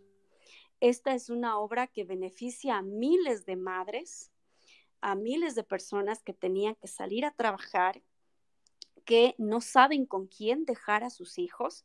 Y te digo porque soy madre de una guagua de cuatro años y que es difícil cuando tú no tienes mamá, papá, ¿a quién encargas al guagua? ¿Cómo te vas a trabajar con esa circunstancia? Entonces, el tema de guaguacentros, al menos para mí, es indispensable y esa va a ser, si bien es cierto, no es una obra de vialidad, pero esa es una obra que tiene que ver con lo social, con lo humano y yo estoy comprometida en la creación de los centros de apoyo a la infancia. Bien, vamos a abrir el micrófono para que puedan hacer preguntas. Eh, tenemos a José López. Eh, tienes tu micrófono habilitado, por favor, la respuesta, eh, la pregunta concreta, si eres tan amable, y obviamente en los términos de cordialidad con nuestra invitada. Muchísimas gracias, muchísimas gracias. ¿Cómo estás? Jessica, querido escucharte, sabes que es súper importante escuchar a mucha gente. Te cuento que soy un profesional dentro del transporte pesado y dentro del transporte de carga dentro del Ecuador y dentro de Colombia también. El tema de la vialidad que tú estabas hablando y estábamos conversando, tenemos muchas calles destrozadas dentro de la ciudad, destrozadas. Y te digo porque justamente está la gente nuestra, personas que manejan vehículos particulares, vehículos pesados, y nosotros tenemos muchas ideas también para poder aportar, porque dentro del transporte pesado podemos aportar para la ciudad. No ha habido acercamiento, no ha habido nada de conversación con la gente del municipio, ni nada. Mi estimada Jessica, ¿qué, qué, qué, tú pensarías para poder nosotros, como empresa de transportes, de empresas privadas, públicas, lo que sea, poder llegar a ese punto en que podamos aplacar el tema de, de una, de una ciudad sin tanto desastre de huecos y todo ese tipo de cosas, porque está complicada la ciudad. Eh, se ha descuidado muchísimo la ciudad. Mi estimada Jessica, ¿qué pensarías tú para nosotros poder aportarte? Porque dentro de nuestro gremio del transporte pesado podríamos aportar, pero no ha habido un acercamiento de nadie dentro del municipio. Esa era mi pregunta y muchas gracias por, la, por el tiempo que nos dan. Muchas gracias, José. Eh, gracias por, por, tu mensaje, por tu pregunta. Eh, puedes tener aquí a alguien con quien puedas conversar y nosotros tenemos toda la voluntad de receptar eh, las ideas de la gente, que es lo que hemos venido haciendo más de seis meses en esta gran agenda de ciudad. Pero decirte que hay dos cosas que son importantes respecto al transporte pesado. Primero, el tema de las vías laterales. Es lamentable, yo voy todos los fines de semana y cuando puedo al sur de Quito, porque mis papis viven en el sur de Quito, y la Simón Bolívar no se salva de ser una, una escena de cráteres, ¿no? En, en, medio de una vía de alta velocidad que es peligrosísimo para la vida de las personas. Eso hay que solucionarlo de manera emergente, como les había dicho, creo que 100 días son suficientes para al menos eh, tomar una decisión rápida sobre las eh, necesidades de las principales vías de la ciudad. Luego, sobre el transporte pesado, y, aquí quiero hacerles una propuesta, que es una propuesta que la, hemos venido conversando desde hace algunos eh, años, diría yo, con, comerciantes de la ciudad de Quito, y es que es necesario que el mercado mayorista, por ejemplo, salga del sur de Quito y hacer una estación de transferencia fuera de la ciudad en donde podamos tener mayor acceso y también allí vas a limitar el tema de, que tengas transporte pesado ingresando al centro de la ciudad. Ya no es funcional tener el mercado mayorista en Ensolanda, lo que tienes que hacer es sacarlo hacia una estación y construir una gran estación de transferencia y ahí puedes tener comodidades para que tanto los buses, los transportes de carga puedan eh, llegar hacia esa zona y evidentemente habrá que llegar allí a un acuerdo con los señores comerciantes. Ya muchos de ellos incluso lo han pensado.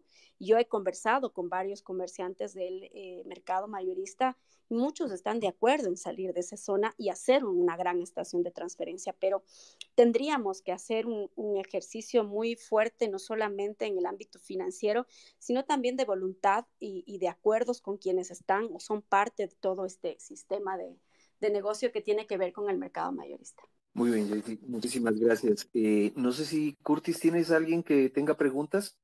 Así es, tenemos la pregunta de Iván, que está en este momento ya como hablante. Bienvenido, Iván, tu pregunta o inquietud. Buenas noches. Buenas noches, Curtis. Buenas noches eh, a todos los que están en Space. Jessica, buenas noches. No tengo la oportunidad de conocerla, pero sé de su, sus actividades y sé también de su expertise y su conocimiento. Eh, dos preguntas concretas. Una, ¿cuenta usted con el equipo necesario, eficiente, comprometido para trabajar en caso de que fuera electa alcaldesa de la ciudad? Porque esto le pregunto porque varios de los ah, funcionarios públicos de elección popular, como el caso del presidente ahora, vemos que no, no estaba preparado con la gente para adecuada para poder eh, ocupar los cargos en los diferentes ministerios e instituciones. Y por eso es lo que vemos ahora, que hay un fracaso en la administración pública. Y eso es muy importante, porque una cosa es lo que el líder decide o piensa hacer, y otra cosa es que sus colaboradores inmediatos no hagan las cosas conforme a lo que uno tiene previsto en los planes de acción. Eso sería lo uno. Y la otra pregunta sería, a ver, estamos viendo ya algunas candidaturas en Quito para la ciudad. En las elecciones anteriores tuvimos, no recuerdo si era más de 15 candidatos, y no quisiéramos que hoy nuevamente nos vuelva a pasar aquello. ¿Estaría usted dispuesta a, no sé, conversar con, otros oh, eh, precandidatos o que, están, que son de la misma tendencia, que tienen buenas ideas, para armar una lista fuerte que nos lleve a, a un consejo municipal también fuerte para no estar en, como lo que ocurrió la vez anterior, con un nuevo Yunda que, que venga con un 21% de apoyo.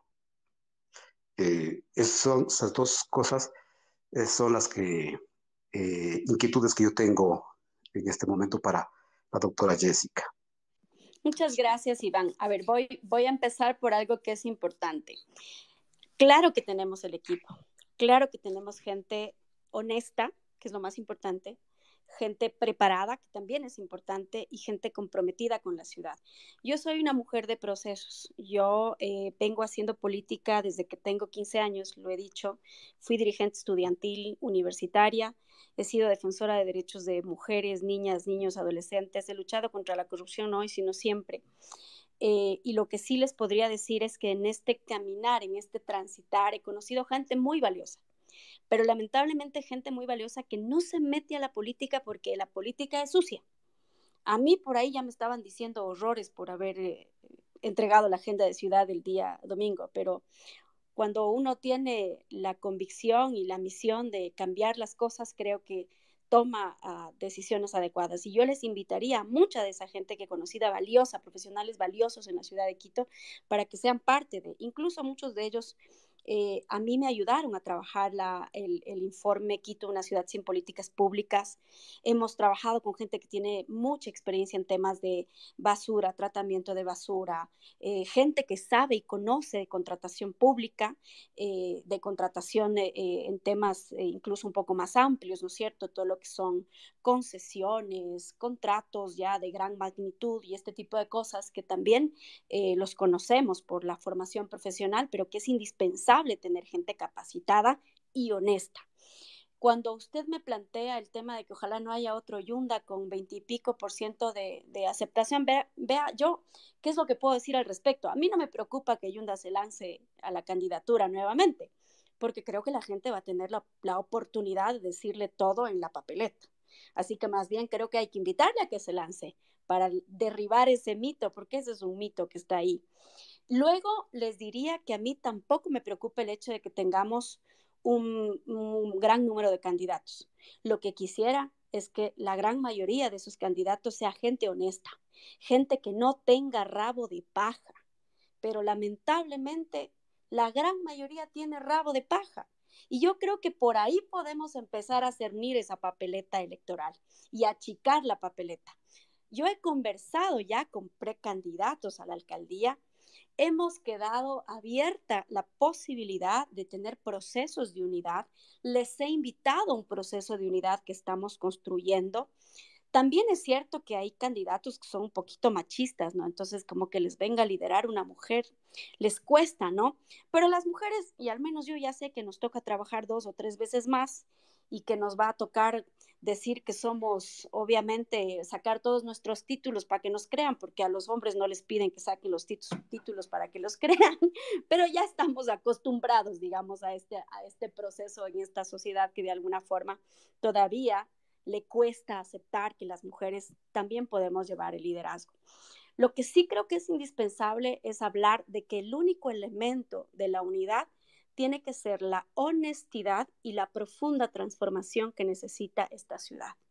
Con esos dos grandes objetivos y con esos dos grandes elementos, yo creo que esa papeleta que ya está abierta siquiera se reduce a la mitad. Entonces, está abierta la posibilidad de entrar en procesos de unidad. Eso sí, con estos dos grandes, dos grandes elementos que para mí al menos son esenciales. Honestidad y ganas de cambiar y transformar esta ciudad. Gracias, Jessica. Corrígeme si me equivoco y entendí mal. Es decir, en caso de que haya acercamientos de otras candidaturas, tú estarías dispuesta a conversar, pero también estarías dispuesta a ceder a deponer tu candidatura en función de otro, de otra, de otra opción, siempre y cuando sea mujer. O sí podrías eh, ceder tu posición si ves que hay una opción que puede tener mayores posibilidades sin importar eh, su, género. Siempre hay que estar dispuesto a dialogar y a ceder.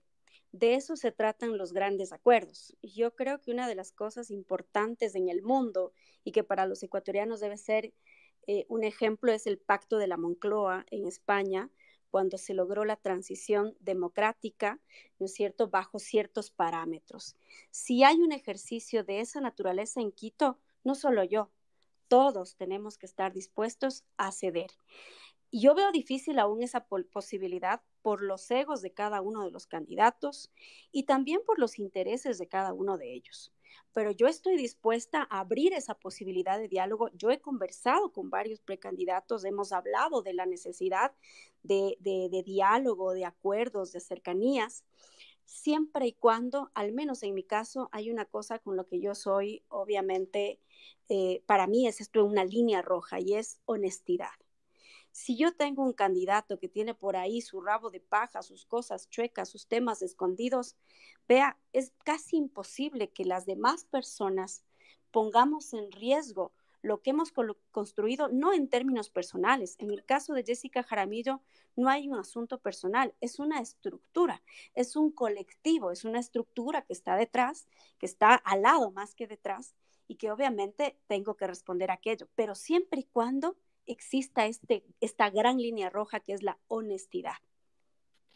Bien, con esto damos por terminado el tercer segmento, el perdón, el segundo segmento y le doy paso a Curtis para que inicie con el tercero. Curtis, por favor. Muy bien, gracias Javier. Vamos entonces eh, entrando al tercer segmento, no sin antes recordarles a los amigos que están conectados en el espacio que eh, pueden también sintonizar el espacio en medio digital mediante la plataforma de YouTube y también mediante conexión en vivo a la radio digital, tanto ecuaexterior.site como Eh, están totalmente invitados para que puedan ustedes conectarse y suscribirse a cualquiera de esas plataformas. Vamos entonces a la tercera parte, en este caso vamos a hablar acerca de la temática de seguridad y gestión de riesgos. Recuerden, en este caso, la ciudad de Quito, lamentablemente, así como el resto del país, eh, ha sufrido pues un tremendo decaimiento en cuanto tiene que ver a la materia de seguridad. Y ahí es donde quisiéramos eh, que Jessica nos comente qué hacer sobre este, esta temática tan sensible como es la seguridad ciudadana, la, la seguridad hacia los ciudadanos de la ciudad de Quito y también lo que tiene que ver con la gestión de riesgos, que también es un tema sumamente importante. Dado el caso que incluso ustedes recordarán, recientemente se dio esta tragedia de la Gasca, en la cual, según se sabe, eh, es consecuencia de la falta de mantenimiento de diferentes infraestructuras que tenían que de cierta manera ser mantenidas por parte del municipio, que ser eh, sometidas a un permanente escrutinio, revisión e incluso eh, en forma técnica, tomar cartas en el asunto para que este tipo de cosas no puedan darse. Entonces, ¿qué hacer con relación a esos dos temas importantes, la seguridad y la gestión de riesgos? Te escuchamos, Jessica. Bueno, voy a empezar un poquito por el ámbito nacional, ¿no es cierto? Yo creo que lo que nos está demostrando el momento que estamos viviendo en el país nos dice que hay que cambiar algunos esquemas de seguridad o al menos en términos de competencias de seguridad. Si bien es cierto, la Constitución establece que la seguridad es una competencia exclusiva, ¿no es cierto?, del gobierno nacional, no significa que los gobiernos locales no tengan esa competencia. No, no significa eso. Significa que los gobiernos locales son corresponsables también y tienen la posibilidad de establecer política pública de prevención. Por ejemplo, una política pública de prevención que tenemos que retornar a eso. Hace algunos años, al menos en la administración Moncayo, teníamos eh, alarmas comunitarios y una red ciudadana activa con los comités de seguridad ciudadana que nos permita también hacer presencia en el barrio y hacer este proceso de alarmas comunitarios que no solamente unía a la, gente, sino que permitía esta organización frente a la delincuencia. Obviamente los temas de delincuencia tienen que estar eh, llevados por el gobierno nacional, pero hay que tener esta corresponsabilidad o este acuerdo entre el gobierno nacional y el gobierno local para que, por ejemplo, existan más UPCs, para que, por ejemplo, tengamos mayor equipamiento, para que, por ejemplo, la policía eh, metropolitana pueda auxiliar o ayudar en procesos que tienen que ver con la Policía Nacional. Y yo particularmente lo que he visto en estos últimos años, al menos en la Policía Nacional, es que existe una gran deficiencia y es un tema estructural también, deficiencia en los conocimientos de los procedimientos que actúa la Policía Nacional. Si tú te das cuenta, a veces solamente para un proceso de visitas o para un apremio por un tema de alimentos que debería ser una cosa sencilla, los policías no quieren intervenir, no quieren hacer partes policiales. ¿Por qué razón? Porque se comprometen para un proceso judicial y lo incluso en procesos para poder allanar un inmueble, si no tienen la orden judicial del deserrajamiento de la puerta de la casa, del ingreso, no actúan. Entonces, me parece que ahí podemos hacer un trabajo potente y fuerte en lo que tiene que ser procedimientos ayudados o apoyados por la Policía Metropolitana. Muchas de las veces tampoco nuestra Policía Metropolitana está completamente formada para entrar en estos procesos y ahí hay un proceso de corresponsabilidad. Ahora, el problema del, gobierno nacional es grave en cuanto a, incluso que a veces los patrulleros no tienen ni combustible nosotros hemos visto, por ejemplo, en la ferroviaria que estuvimos hace algunos días, había una UPC con todo allí, con candado, porque no habían policías, no había patrullero, no había absolutamente nada. Entonces, los gobiernos locales sí somos corresponsables, pero tenemos que demandar también aquello al gobierno nacional. ¿Cómo podemos generar un cambio trascendental? Bueno, tendríamos que hacer una, reforma eh, enorme en términos legales para que la competencia de seguridad empiece a ser una competencia concurrente. ¿Qué significa eso? Significa que también los gobiernos locales puedan hacerse cargo de ello. Pero necesitamos profesionalizar a nuestra policía metropolitana y por otro lado también a nuestros agentes metropolitanos de tránsito.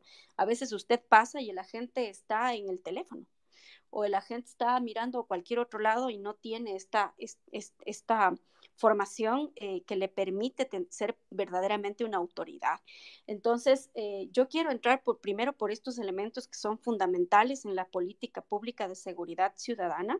Luego, creo que es indispensable también trazar ahí una línea importantísima en lo que tiene que ver con violencia intrafamiliar. El 60% de las llamadas al ECU 911 cada fin de semana, entre viernes, sábado y domingo, son por violencia intrafamiliar. Hay que volver a estos espacios como por ejemplo los centros de equidad y justicia que permitían a las mujeres, niños, familiares, hombres que son violentados, que también existen, ¿no es cierto?, la posibilidad de obtener una medida de protección, pero también un proceso de acompañamiento terapéutico para no volver al círculo de violencia, sino ayudarle a salir del círculo de violencia. Y eso tiene que también empatarse con otro elemento que es fundamental, que es darles a las mujeres víctimas de violencia herramientas para que puedan tener un sustento económico sin que dependan del agresor, muchos de los casos. Entonces, esa es una realidad que nadie le está viendo. Y estamos viendo a lo mejor el tema de los sicariatos, los problemas gravísimos que hay a nivel del país por, una cuestión estructural que, sin duda no solamente a nivel Ecuador, sino regional, el tema del narcotráfico. Pero estas cosas que tienen que ver con convivencia ciudadana, con convivencia en el hogar, tienen que ser parte de una política pública municipal la política de prevención que la tiene, que el COTAD faculta tener, por ejemplo, políticas de género, faculta tener política de iluminación en los espacios públicos. Los espacios públicos son de los municipios y no pueden ni deben estar abandonados. También es cierto que tenemos muchísimo comercio informal o no regularizado. Yo prefiero llamarle un comercio no regularizado, pero ahí también hay que hacer distinciones y las autoridades no las están haciendo. Hay gente que sale a comerciar fuera, en la calle, a la venta ambulante porque necesita. Pero también existen mafias, redes que están detrás. Cuando ustedes ven, por ejemplo, la misma mascarilla, esto pasaba y era muy factible de darse cuenta en, la, en la pandemia, en el momento más duro, tenías la misma mascarilla en el primer semáforo, en el segundo semáforo y en el tercer semáforo. Eso ya no obedece a un proceso solamente de necesidad, obedece a procesos de sistemas de, explotación que están en la calle y que a veces incluso toman a nuestros niños presos de esos sistemas de explotación que tienen que ver con el contrabando o muchas de las veces hay gente que, el contrabandista le dice, vea, deme vendiendo estos tabacos, déjeme la cédula, usted me trae la plata de del producto que le estoy dando y le devuelvo su cédula. Eso pasa en Quito y no nos estamos dando cuenta de aquello, por lo tanto necesitamos una verdadera política que permita prevenir este tipo de cosas. ¿Qué son las políticas? Son planes, programas, proyectos que nos ayuden a minar todo aquello que estamos viendo también en la calle, en la ciudad. Esa es la realidad que nosotros hemos visto en el ámbito de seguridad y evidentemente el tema de, de, narcotráfico y droga también es un problema grave en la ciudad de Quito y para eso yo al menos he planteado que demos una alternativa a nuestros jóvenes. Hoy nuestros jóvenes y nuestros niños no tienen alternativas para poder hacer alguna otra cosa por fuera del colegio. Entonces necesitamos, ¿no es cierto?, que por ejemplo las ligas barriales se conviertan en centros deportivos en donde un niño, niña, una niña pueda ir a hacer danza, a hacer taekwondo, a hacer escuelas de fútbol, no sé, una serie de cosas que nos va a permitir tener alternativas a estas otras rutas que están ahí.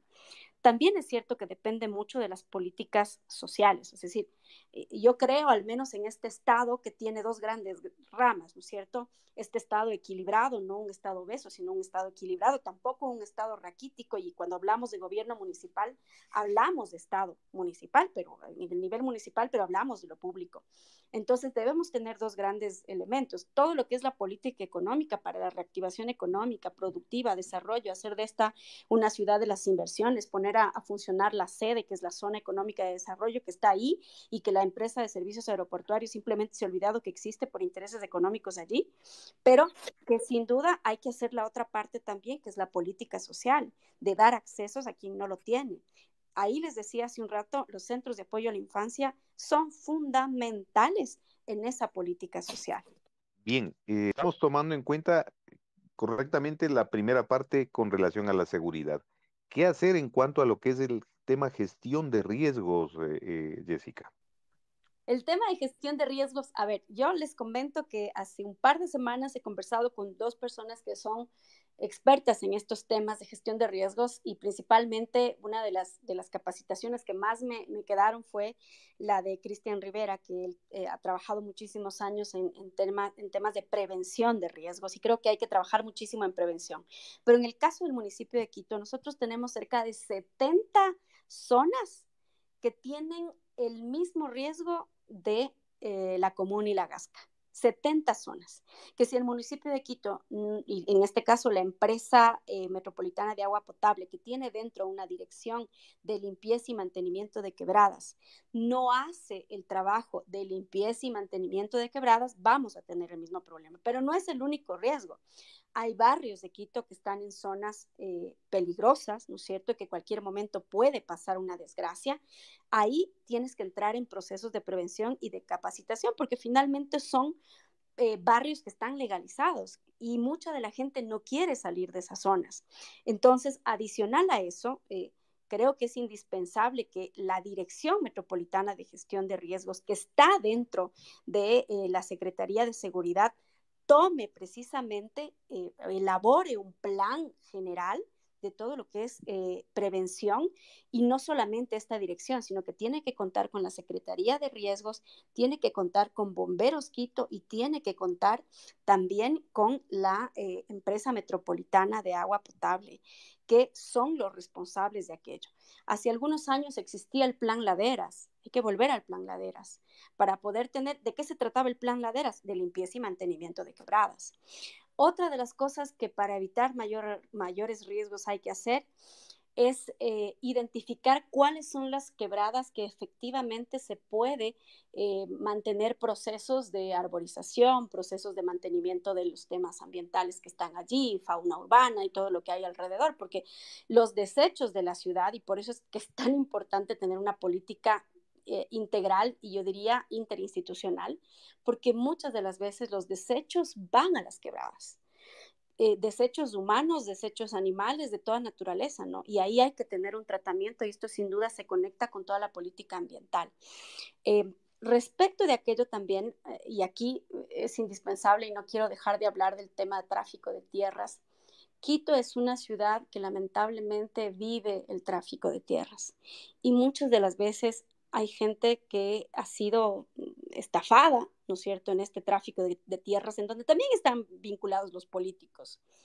Pero ahí hay un problema grave porque hay asentamientos que se dan en donde no pueden eh, darse porque son zonas que están o protegidas o son zonas de alto riesgo y entonces el municipio ha empezado a legalizar en esas zonas. Y hay otras en donde no ha legalizado el municipio, que yo creo que hay que dar alternativas de reubicación y hay que darle al municipio de Quito alternativa de vivienda y de vivienda de todo costo, es decir, principalmente la vivienda de bajo costo, vivienda social, para evitar caer presa de estos traficantes de tierra que nos venden la gente por tener una casa, que nos venden en, en, una quebrada o en una ladera, ¿no? Entonces ahí hay una política no solamente momentánea, sino de largo plazo que hay que entender en el municipio de Quito para poder cambiar esta situación. Muy bien, Jessica, muchas gracias, muy interesante el abordaje.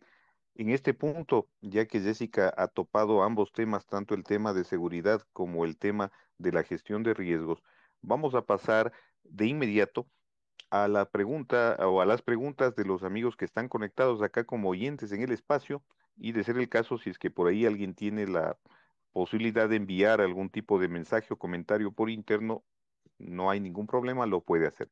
Empezamos entonces, eh, primero que nada, con Javier Ordóñez, que nos va a hacer la primera pregunta, y luego pasaremos con Estefanía Pavón, que también está presente acá en el espacio. Javier, continuamos. A ver, primero una pregunta que nos envían por WhatsApp que de pronto no necesariamente tiene que ver con esto, pero vendría a ser una mezcla con el tema de transporte. ¿Cómo terminar con las carreras de los transportistas y cómo corregir el tema del exceso en multas a los conductores? Esa es la pregunta que tenemos, eh, que nos han enviado. Y luego yo tengo una pregunta personal. Por favor, Desi. A ver, en la primera creo que lo que señalé anteriormente es el pago por kilómetro y no por persona, porque ahí es donde existe la disputa, ¿no es cierto? Eh, y la otra pregunta, no sé si me, repites, por favor. Eh, me dicen que cómo evitar el exceso de multas que les están imponiendo a los conductores particulares por parte de la Agencia Metropolitana de, de Tránsito. Yo no soy partidaria de los temas impositivos eh, por montones, ¿no? Me parece que ahí hay una, hay, dos formas en cómo la norma jurídica puede ser eh, acatada.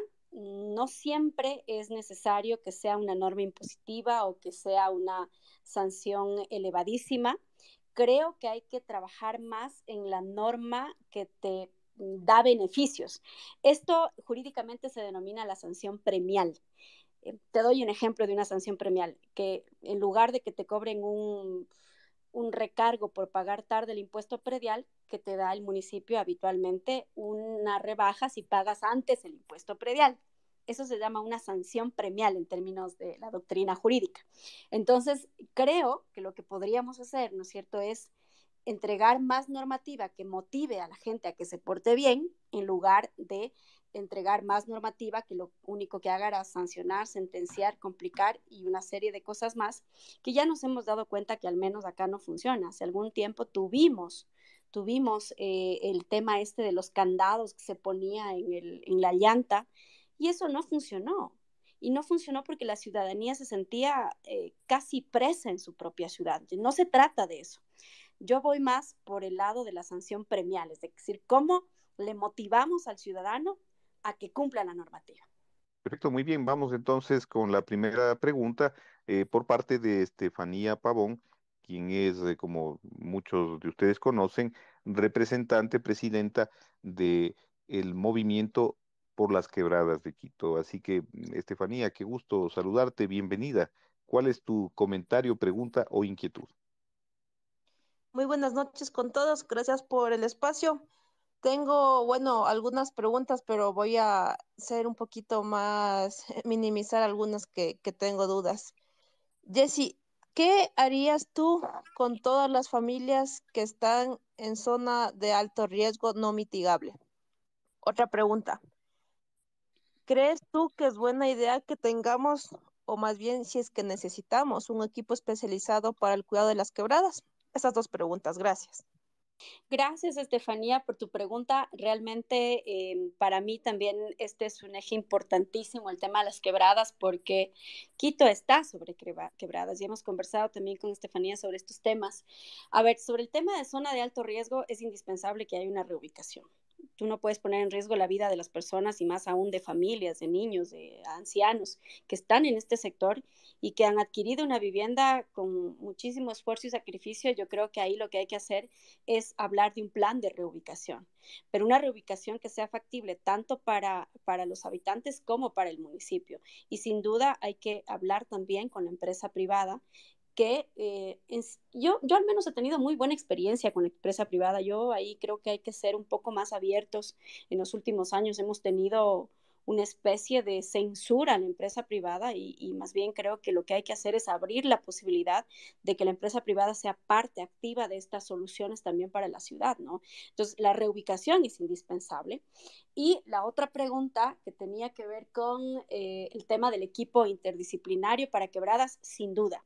Lo había dicho yo hace un momento tenemos que crear, y esa ha sido una de las propuestas que yo he hecho, es una secretaría específica para el tema de quebradas. No puedes estar en seguridad, porque la seguridad ciudadana va por un lado, sí tiene que ver con el asunto de riesgos, pero la Secretaría de Riesgos tiene otro ámbito de ejecución que nos permita ahí, sí, tener una visión interdisciplinar o interdisciplinaria de lo que hay que hacer con las quebradas. Esa es mi propuesta. Muchísimas gracias por la respuesta. Quisiera eh, profundizar un poquito más en el tema de la reubicación. Eh, por experiencia propia, eh, sé muy bien que el tema de la reubicación no es justo. La normativa no permite, ponen muchos, ponen muchas trabas para que no accedamos a una vivienda justa, también tenemos bastante, es contradictorio porque necesitamos, pero a la vez tenemos muchas casas ahí botadas. ¿Qué harías tú también para que la normativa sea más justa? ¿Cómo sería el procedimiento? ¿Cómo crees que se lo debería llevar? Es obvio que el tema de alto riesgo las personas tienen que reubicarse, pero ¿cómo ah, eh, solucionar ese problema? Porque a ninguna persona de la que yo he conocido que a mí me lo han hecho, para nada es un tema justo siempre quieren pagar un precio muy bajo. Hay que también tener en cuenta el tema de los permisos de construcción. Hay ese otro problema, que casi el 80% de todo Quito no tiene permisos de construcción y ese es el primer pretexto que el municipio pone para que no, no se puede acceder a un precio justo. Entonces, ¿cómo crees que se debería solucionar? Porque es una cifra alarmante que no tiene permisos de construcción. Algunos cumplen los, los requisitos y otros no cumplen, pero ¿cómo sobrellevar ese problema para que no siga, no siga teniendo más problemas. Ahí hay que hacer una, una diferenciación entre los permisos de construcción a los que se refiere este cerca del 80%. Eh, no se trata de vivienda nueva. En muchos de los casos, estos permisos de construcción son para viviendas que han levantado segundo piso o tercer piso o adecuaciones. ¿Y por qué hago esta, esta precisión? Porque esas, esos son trámites que se realizan con las administraciones zonales y que muchas de las veces tienen eh, demoras de tres a cinco años. Sacar una propiedad horizontal en Quito es realmente un verdadero problema. Entonces, ese tipo de trámites son los que tenemos que acelerar pero obviamente sin perder la, calidad técnica, ¿no es cierto?, que le permita al municipio también cobrar impuestos de viviendas que en muchos de los casos se cobra el impuesto por una vivienda de una planta y resulta que es de tres plantas por darles un ejemplo nada más. Eso es porque precisamente estos, estas trabas que hay en el municipio no ha permitido que existan estos, estos permisos de construcción. Entonces, eso hay que tener claro cuando hablamos de este 70 o 80% que Quito no tiene permisos de construcción. Luego, otra de las cosas que, planteaba Estefanía es, no, no estamos hablando de un tema de expropiación. Creo que hay que hablar de reubicación en términos eh, económicamente justos, pero también técnicamente justos, ¿no? Y no, es, no se trata de una evaluación en masa, yo te diría, de, una solución en masa. Yo te diría que hay que revisar cada vivienda, cada familia, con incluso una evaluación de entorno social de cada familia y una evaluación técnica de cada vivienda que nos permita identificar para cada familia la solución, porque no para todos puede existir una una solución general, sino que cada problema tiene que ser resuelto de manera individualizada. Chévere, muchísimas gracias. Y bueno, ya con esto culmino y te agradezco por todas las preguntas. A tu modo de vista, ¿cuál crees que ha sido el problema más grave que hemos tenido en las quebradas? Porque yo sé que tenemos muchos problemas, tenemos muchas aristas, pero ¿cuál crees que es el origen de que tenemos todos estos problemas aquí en las quebradas? Gracias por todas tus respuestas. Bueno, el tema grave de las quebradas para mí es el, tema ambiental, la contaminación alrededor de las quebradas, pero no solamente contaminación con desechos de basura, sino también desechos humanos, la contaminación de las aguas, y todo um, lo que los quiteños estamos haciendo al país, que es nuestros desechos a través de las quebradas y eso va a los ríos del país. Entonces yo creo que ahí hay cuestiones graves que tenemos que empezar a trabajar. Hay un proyecto que está avanzado, que es el proyecto Vindobona, pero que es un proyecto tan costoso que llega a costar cerca de los 900 millones de dólares y que el municipio de Quito sería el presupuesto de todo un año para poder cubrirlo. Entonces ese proyecto no puede morirse si bien es cierto, no fue bien manejado, pero fue un proyecto bien construido. Entonces, me parece que ese proyecto tiene que darle viabilidad a, em, al municipio de Quito de recuperación de quebradas y de, aguas, ¿no? Que es, que es lo más importante que plantea este proyecto. Luego, eh, no quiero dejar de contestar lo que me mandó, me dijo hace un ratito la, la mm, compañera y es que em, la normativa, lo bueno de la normativa es que tú la puedes modificar.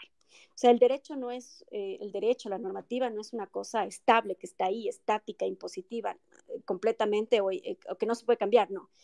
El derecho se modifica en función de las necesidades de la sociedad. Entonces, para mí ese es un concepto valiosísimo que nos va a permitir, obviamente, revisar todo lo que haya que revisar en normativa, pero eso sí, tengo que decirles que lo primero que hay que hacer en el municipio es eh, una revisión de toda la normativa, incluso diría yo que hay eh, que trabajar en, en, una, cuestión de ordenar, ¿no cierto?, toda la normativa, porque la normativa del municipio muchas de las veces existe, pero no sabemos que existe. Entonces, el, el, trabajo que hay que hacer se llama en términos jurídicos codificación adecuada y un ordenamiento adecuado de la normativa que existe ya en el municipio de Quito. Perfecto, Jessica, muchas gracias. Gracias también a Estefanía Pavón por su aporte importantísimo acá en el espacio con las inquietudes que lógicamente están relacionadas con esta gran problemática, el asunto del cuidado de las quebradas y realmente es uno de los graves problemas que tiene la ciudad de Quito. Eh, importante también la aportación que nos ha dado desde el punto de vista de la perspectiva que Jessica tiene sobre el tema del manejo de este tipo de elementos, tanto de la, de la parte de la seguridad como del tema de los riesgos. En este punto, antes de, pasar el comentario o la pregunta que tiene nuestra amiga Patti Rodríguez, que está gentilmente esperándonos acá en la palabra, ah, quería yo hacerte una, un comentario, una pregunta con relación a el asunto de la, de la parte que tiene que ver con la tramitología. ¿Qué piensas tú de aplicar eh, cuestiones de tecnología, optimización tecnológica? Digo esto porque en, uno de los espacios anteriores, alguno de los invitados topó esta temática de la aplicación de la tecnología, de la optimización de los mecanismos y las herramientas tecnológicas para, por ejemplo, acelerar el tema de la tramitología. ¿Qué opinas tú de eso? Lo había mencionado en el bloque anterior, hay que entrar a la digitalización de los servicios y los plazos para la entrega de, permisos de manera técnica y adecuada no deberían sobrepasar los 45 días.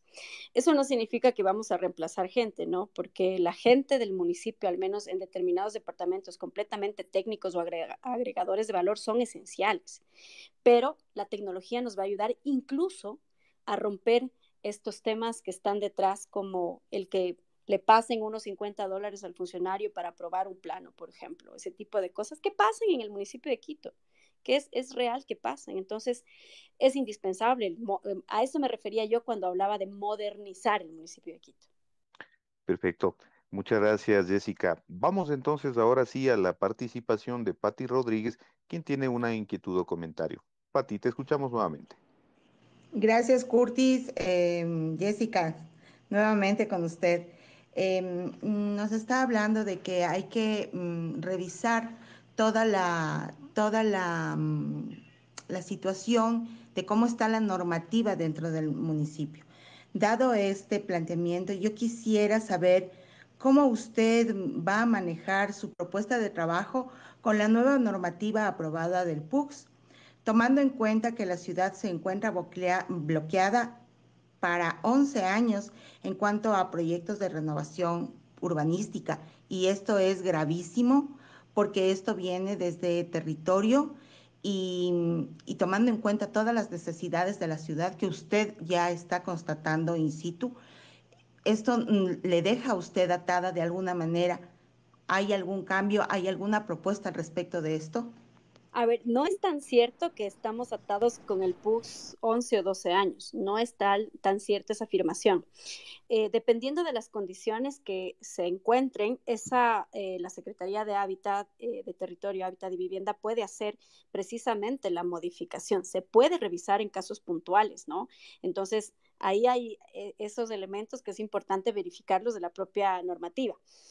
La otra alternativa, yo creo que aquí eh, voy a poner en, el escenario un tema que va a ser vital para la ciudad de Quito, y es que estamos a puertas de una consulta sobre minería en Quito.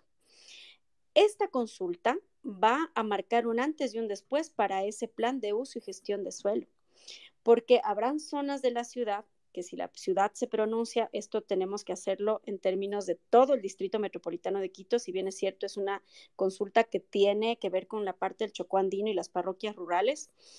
Esta eh, consulta va a derivar obligatoriamente en una modificación del plan de uso y gestión de suelo, precisamente en caso de que el municipio, la gente del Distrito Metropolitano de Quito se pronuncie en contra de la minería metálica en esta zona. Entonces, es indispensable que tengamos claro que no siempre o no es una camisa de fuerza el PUS, el, plan de uso y gestión de suelo que está aprobado, que hay excepciones en las que se puede modificar este PUS y que sin duda vamos a entrar en un proceso de consulta popular que también va a incidir en esta modificatoria. Muy bien, vamos entonces ahora sí a continuar con la siguiente pregunta, el cuestionamiento de parte de Javier Doñez que tenía por ahí una inquietud adicional y con eso concluiríamos con este segmento. Gracias, Curtis. Jessica, tomando en cuenta la materia de seguridad de la ciudad de Quito, sabemos que estamos viviendo una crisis a nivel ecuatoriano, a nivel nacional, de seguridad, de violencia, de intranquilidad y muchas cosas por el estilo. Pero más allá de eso, la ciudad de Quito ha venido atravesando en los últimos años por una, una serie de acontecimientos que no solo la han afectado de manera física, sino de, manera institucional. Eh, es decir, la ciudad de Quito ha sido atacada por diferentes entidades, por diferentes movimientos, por diferentes razones y por diferentes circunstancias. Y quienes han estado al, al, frente de la ciudad de Quito, más allá de defenderla, lo que han hecho es apoyar, alimentar y hasta cierto punto eh, alcahuetear estas situaciones que han causado no solo destrozos eh, económicos, sino han mermado la quiteñidad y, el, y la seguridad de quienes habitan la ciudad de Quito. Eh, un candidato previo que estuvo con nosotros nos decía que para él también depende de quién va a hacer la movilización o, o depende de qué, qué tipo de movilización se haga. ¿Cómo vas a actuar tú en caso de llegar a la alcaldía de Quito eh, frente a desmanes de los que ha sido víctima la ciudad? Bueno, yo creo, y ahí quiero ser muy clara en, dos cosas, ¿no? Amamos la ciudad. Eh, para mí, Quito, yo no soy quiteña de nacimiento, vine a vivir acá a los seis años de edad, mi familia es de Loja, yo nací en La Guagrio, me crié en el centro histórico prácticamente, pero lo que quiero decirles es que las paredes no son más importantes que la vida de las personas. La vida de las personas es más importante que cualquier otra cuestión. Sí es cierto que tenemos que cuidar nuestro patrimonio, que además ha estado descuidado porque hay de todo en el centro histórico, incluso hasta microtráfico, trata y una serie de, elementos más que se tienen que, entrar a, a cambiar, ¿no? Pero eso no va a ser de la noche a la mañana. Tenemos que cambiarlo con una política adecuada. Yo he hablado ahí de cosas como, por ejemplo, eh, intervenir en el centro histórico, eh, incluso la adquisición de, viviendas que son de alto costo para poder mantenerlas se podría permitir en el, centro histórico y hay que cambiar la normativa del mantenimiento de las casas del centro histórico también. Pero a pesar de que el Código Orgánico Integral Penal sanciona la destrucción de bienes del patrimonio cultural, que también es indispensable mantenerlo y decirlo eh, adecuadamente, yo sigo manteniendo que la vida de las personas es mucho más importante que alguna otra cuestión, ¿no es cierto? Obviamente en el marco de la que la normativa establece o manda. Pero, por ejemplo, una manifestación, yo creo que el municipio de Quito tiene que ser lo suficientemente responsable para poder solicitar o pedir o entregar los permisos para una manifestación y establecer la ruta de la manifestación como se hacen en otras sociedades y en otras ciudades del mundo. Si usted entrega una autorización para una movilización, tiene que establecer la ruta. Y, en el caso del 8 de marzo, en donde las mujeres fuimos, y yo no estuve en la marcha, pero me siento aludida porque yo soy una defensora de los derechos de las mujeres, soy feminista, a lo mejor no tan extrema como algunos quisieran, o no tan moderada como otros quisieran, pero soy feminista. Y me parece que no puede ser posible que nos indignemos más, lo que está pasando ahora, ¿no? Con el tema del caso del Colegio Dillon que nos indignemos más por, por un, o nos preocupemos más por, por un monumento, como fue el caso de del monumento de la iglesia de, la, de Isabela Católica, a que tengamos la, no, no tengamos esta preocupación por las miles de mujeres, niñas, niños y también hombres que mueren víctimas de la violencia. Entonces ahí yo tengo una postura de no a la destrucción del patrimonio, obviamente porque es nuestro patrimonio, porque nos cuesta, porque hay que cuidarlo, pero también el municipio puede ser completamente responsable de establecer cuál es la ruta de la manifestación y de la movilización para cuidar ese patrimonio, ¿no? Y si es que el 8 de marzo que viene me tocará estar ya en la alcaldía de Quito, les diría que yo encabezaría la marcha del 8 de marzo. Gracias por tu respuesta, Jessy. Curtis, no sé si tienes algo más en tu segmento. Mm, no, eso sería todo. Creo que está totalmente clara la, toda la intervención de Jessica, así que pasaríamos al cuarto segmento, mi estimado Javier. Gracias. Bueno, básicamente dentro de los tres segmentos anteriores eh, e-, es, es, imposible que podamos disgregar o, separar muchas cosas y dentro de todo lo que hemos hablado está implícita la planificación. Es aquí donde yo te voy a dar a ti el tiempo, Jesse, para que por favor tú nos hables sobre el tema de planificación que tienes en agenda para la ciudad de Quito. Sobre todo lo que yo te pido es que, que la parte fundamental de esto no solo sea el qué, sino que hagas mucho énfasis en el cómo se va a poder lograr esto. Te, dejo, por favor, micrófono abierto para que tú puedas darnos eh, este lineamiento y a partir de eso, pues pedirle a las personas que también hagan sus cuestionamientos, los haremos nosotros y no se olviden de que pueden enviarnos vía WhatsApp entrando a las redes sociales de Ecoexterior, arroba Ecoexterior en cualquier red social, vas a encontrar el link directo para irte a WhatsApp y podernos escribir. También estamos siendo retransmitidos en directo por dos radios online, eh, ecoexterior.site, la radio de los ecuatorianos en el exterior, y rdtd eh. Así es que, por favor, te escuchamos, Jessica. Bueno, quiero referirme a dos cuestiones importantes, ¿no? El tema de planificación va abordado con el presupuesto público. No puede haber planificación si no hay presupuesto y no puede haber presupuesto si no hay planificación, porque esa es la lógica del egreso público, ¿no? Cuando usted va a hacer un gasto público, cuando vamos a hacer un gasto público como entidad municipal, tenemos que verificar el objetivo final de ese gasto, que es nada más y nada menos que el objetivo social que se va a cumplir o la función social que va a cumplir este gasto o esta inversión.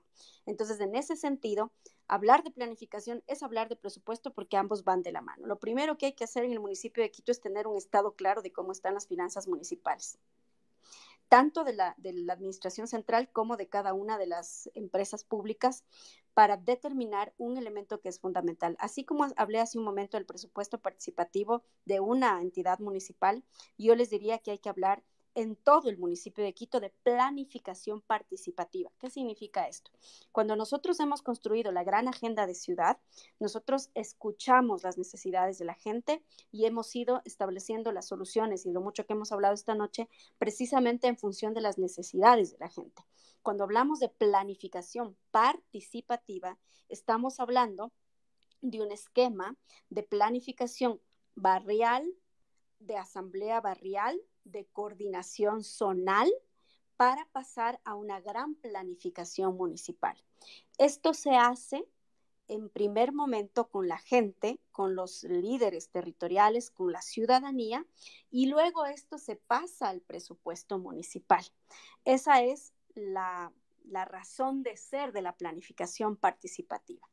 Y una vez que está contemplado en el presupuesto municipal, usted establece los planes operativos anuales y posterior a los planes operativos anuales, los planes eh, de contratación respecto de o en función de la obra que necesita cada barrio. Esto es en términos generales lo que nosotros denominamos planificación participativa, que en el caso del municipio de Quito, por el estado de abandono de muchos de los barrios, yo creo que es esencial en el primero y segundo año de administración, básicamente, para poder de alguna manera también satisfacer las necesidades de la población. Cada gasto en el presupuesto municipal tiene que tener una justificación y esa justificación tiene que estar atado al servicio a la comunidad. Pero vas a tener varios proyectos, ¿cierto? Vas a tener planes de inversión, vas a, vas a tener planes en el orden social, en el orden de obra pública y en otro tipo de gastos que tienen que ver precisamente con el mantenimiento del municipio, la burocracia, sueldos y salarios. ¿Cuál es la apuesta? La apuesta es que esta planificación participativa se construya en función de dotar de obra pública a la gente y que podamos tener un presupuesto municipal que en el 30% tenga que ver o esté direccionado a los temas de gasto administrativo, sueldos y salarios y el 70% se direccione hacia obra pública o inversión de carácter social. Es, es así como yo concibo este esquema de planificación y como voy entendiendo cómo de alguna forma eh, el municipio tiene que empezar a funcionar. ¿Por qué hablaba de planificación participativa en temas zonales, en administraciones zonales? Porque no olvidemos este concepto de que las administraciones zonales tienen que ser alcaldías menores y estas alcaldías menores deben tener su propia planificación en función de sus necesidades y su propio presupuesto para cubrir esas, esas, eh, perdón, esas necesidades. Esta planificación, mm, si bien es cierto, es de planificación y presupuestación es del primero de enero al 31 eh, de diciembre de cada año, es indispensable que exista una planificación cuatrianual para establecer cuáles son los objetivos de cada año en cuanto al avance de eh, la obra pública y también de la calidad de vida en la ciudad de Quito. Ejemplo, si nosotros decimos, este año 2023 vamos a trabajar en reducir el 30% del comercio informal, por darles un ejemplo nada más, tenemos que establecer tanto una fase de eh, solución de ese problema, ¿no es cierto?, de establecer el plan programa o proyecto que va a cumplir con ese objetivo y ese objetivo tenemos que hacerle un seguimiento porque hay que medir y hay que saber en cuánto hemos avanzado en este primer año. Por eso es indispensable que la planificación sea cuatrianual. Espero haber intentado ser lo más clara posible en estos temas que son un poco más eh, conceptuales. Sí, sí, sí, sí, ¿no? ¿Para qué? Eh, muy, muy, muy sólido. No sé si tenemos preguntas por interno, Curtis. Eh, sí, tenemos eh, una, un cuestionamiento, eh, bueno, realmente está relacionado con el tema de la obra pública y de los materiales que se aplican dentro de la obra pública. Nos está, por interno nos hizo la pregunta nuestro amigo Marco Antonio, que está también en el espacio, y él hace el cuestionamiento siguiente, ¿qué hay acerca de la fiscalización en cuanto a lo que es el tema de los materiales que se usan? Por ejemplo, vamos al caso alcantarillado él menciona que en, el barrio donde él reside, el problema del alcantarillado de cierta manera se lo ha solucionado, pero la obra ha sido hecha con tan baja calidad de materiales que prácticamente ha durado muy poco tiempo. Entonces la pregunta yo pienso que seguramente lo que nos está intentando decir es qué se haría con relación a eh, fiscalizar adecuadamente el uso adecuado de materiales correctos para la obra pública. No sé si es el caso de Jessica. Sí, a ver, este, en materia de construcción o fiscalización y, contratación pública es indispensable eh, tener claro algunos, algunas igual líneas rojas, ¿no? Que es que no hay que cruzarlas. Si algo sabemos los, los abogados que trabajamos contratación pública es que en donde más eh, problemas existen es en construcciones que trabajan mucho movimiento de tierras, por ejemplo y la refinería del Pacífico es tan solo un ejemplo de cómo muchísimos rubros de corrupción salen de los movimientos de tierras. Pero bueno, vamos más allá, la calidad de los materiales. Esto corresponde específicamente al fiscalizador. El fiscalizador de la obra no puede ser o no puede estar vinculado, y esto dice claramente la normativa, aunque luego la cambiaron, pero volvió a, estar conforme es el espíritu de la ley, y es que no puede ser el mismo que hace los estudios la fiscalización no puede. O no puede tener vinculación directa con el constructor, el fiscalizador. Y en muchos de los casos los fiscalizadores son también funcionarios públicos. Entonces, ahí hay que ponerle mucho ojo y yo creo que lo que, lo que que hacer, eh, y esto es parte de la reforma que nosotros estamos planteando a Conquito, es la posibilidad de tener eh, procesos de vigilancia tanto en el proceso de eh, construcción de los términos de referencia como en la ejecución misma de la obra. No se va a poder controlar todo, es, es sin duda es así, pero entre más controles aleatorios tengas, tanto en la fase de elaboración de términos de referencia como en la fase de ejecución de obra, yo creo que puedes al menos reducir el riesgo de que tengas esta calidad de materiales que lamentablemente tienes. Y luego, si es que la obra, toda obra pública y toda obra, al menos de infraestructura, tiene garantías. Y cuando el Estado construye, no es que el Estado dice, bueno, ya construyeron y ya es, pasa a ser mío, no, existe una garantía técnica y esa garantía técnica tiene obligatoriamente que ser ejecutada si es que la obra ha tenido inconvenientes, ¿no?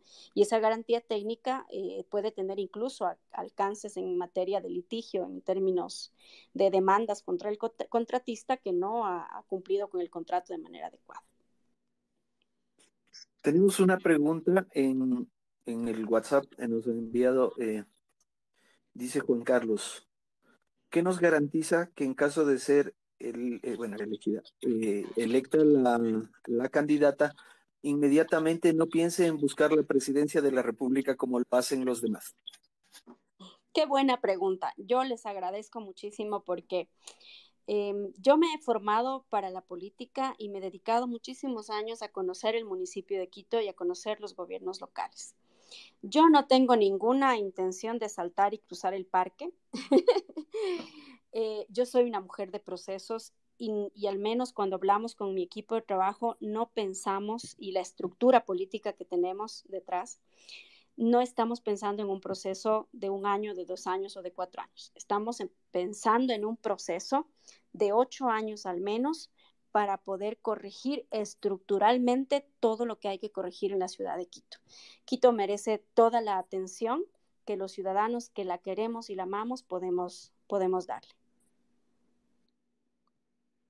Aprovechando esa, esa, esa intencionalidad de, la pregunta de, Javier que tiene mucho que ver con el tema político, quería consultarle a Jessica, ¿cómo te definirías tú desde el punto de vista de tu línea de pensamiento político, tu orientación política? ¿Cuál Yo soy una socialdemócrata formada además. Nací en la izquierda, eh, cuando tenía 15, 16 años me formé en el Partido Socialista, fui dirigente estudiantil universitaria en esa línea política. Em, también tiraba piedras en su momento, porque así es la juventud.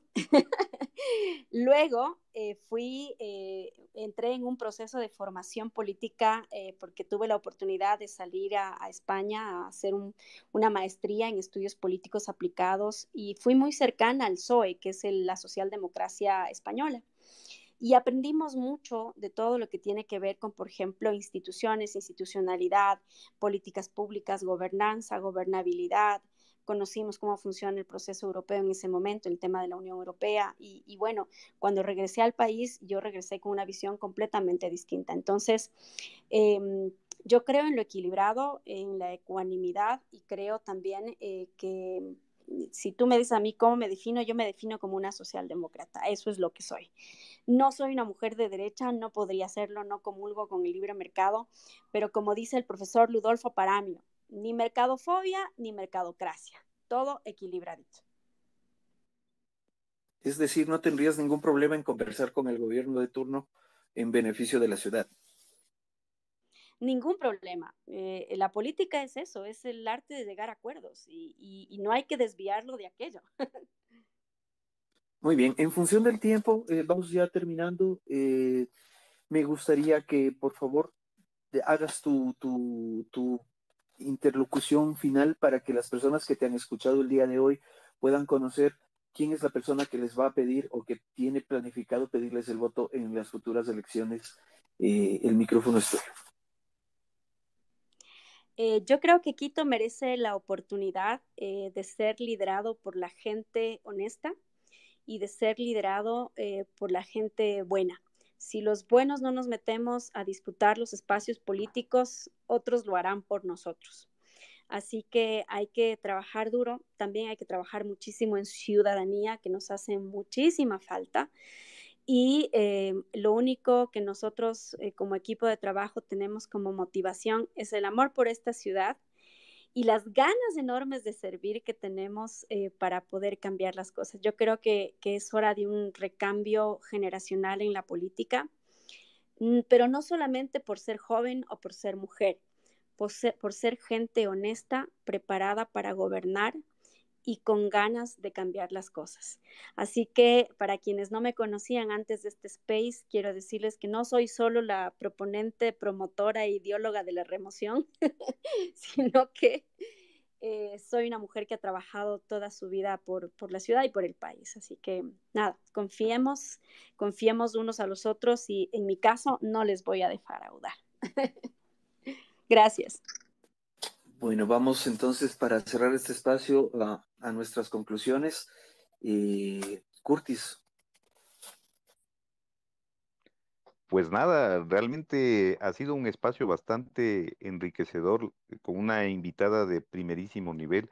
Eh, quiero agradecerle públicamente y felicitarle por la gran preparación que ha tenido para poder participar en este espacio. Realmente eh, gratamente impresionado eh, con, el nivel que nos ha dado Jessica Jaramillo en esta noche, así que pues eh, invitada, si es el caso, pues que llega a darse la posibilidad de que ella esté terciando como, como candidata, que nos digne con su presencia pues en el espacio que seguramente lo haremos y estará cordialmente invitada dado ese caso. A todos los amigos que nos han acompañado en esta noche también con su presencia, ya sea como oyentes, como escuchas o como hablantes con sus valiosas eh, eh, inquietudes, comentarios o preguntas. Gracias a todos ustedes por habernos acompañado y siempre bienvenidos a nuestros espacios. Recuerden, la próxima semana, el próximo día jueves, tendremos a nuestro siguiente invitado en este mismo tema. Recuerden que estamos haciendo una serie de espacios todos los días jueves a las 20 horas 30 con la temática Rumbo a la Alcaldía de Quito 2023. Así que no se olviden amigos, quedan cordialmente invitados. Por mi parte me despido, que tengan una excelente noche y un feliz descanso. Javier. Honor a quien honor merece. La verdad, eh, Jessica, después de haberte escuchado, eh, como dijo Curtis, eh, se nota la preparación, eso no se puede negar podemos estar en orillas distintas ideológicas y políticas, pero quien sabe hacer las cosas bien se merece reconocimiento. Creo que eres una muy buena opción en caso de, terciar por la, por la alcaldía de Quito y ya depende de las personas que saquen sus propias, sus propias conclusiones. Es un gusto tener personas que, sepan el cómo más que el qué. Eh, ha sido un honor haberte tenido aquí. Quiero agradecer también a todos quienes se han conectado, a los, a los precandidatos que nos están oyendo también, están invitados, pueden estar aquí. No solo se conecten a oír, también pongan sus propuestas sobre la mesa para que la ciudadanía pueda decidir. Ha sido un placer enorme. Muchísimas gracias, Jessica. Gracias también a ustedes. Eh, yo me voy feliz de esta charla porque ha sido una charla en donde me, me, he sentido bastante, bastante cómoda. Así que muchísimas gracias. Tengan todos ustedes buenas noches y que Dios nos bendiga a todos. Gracias. Hasta luego con todos. Descanse.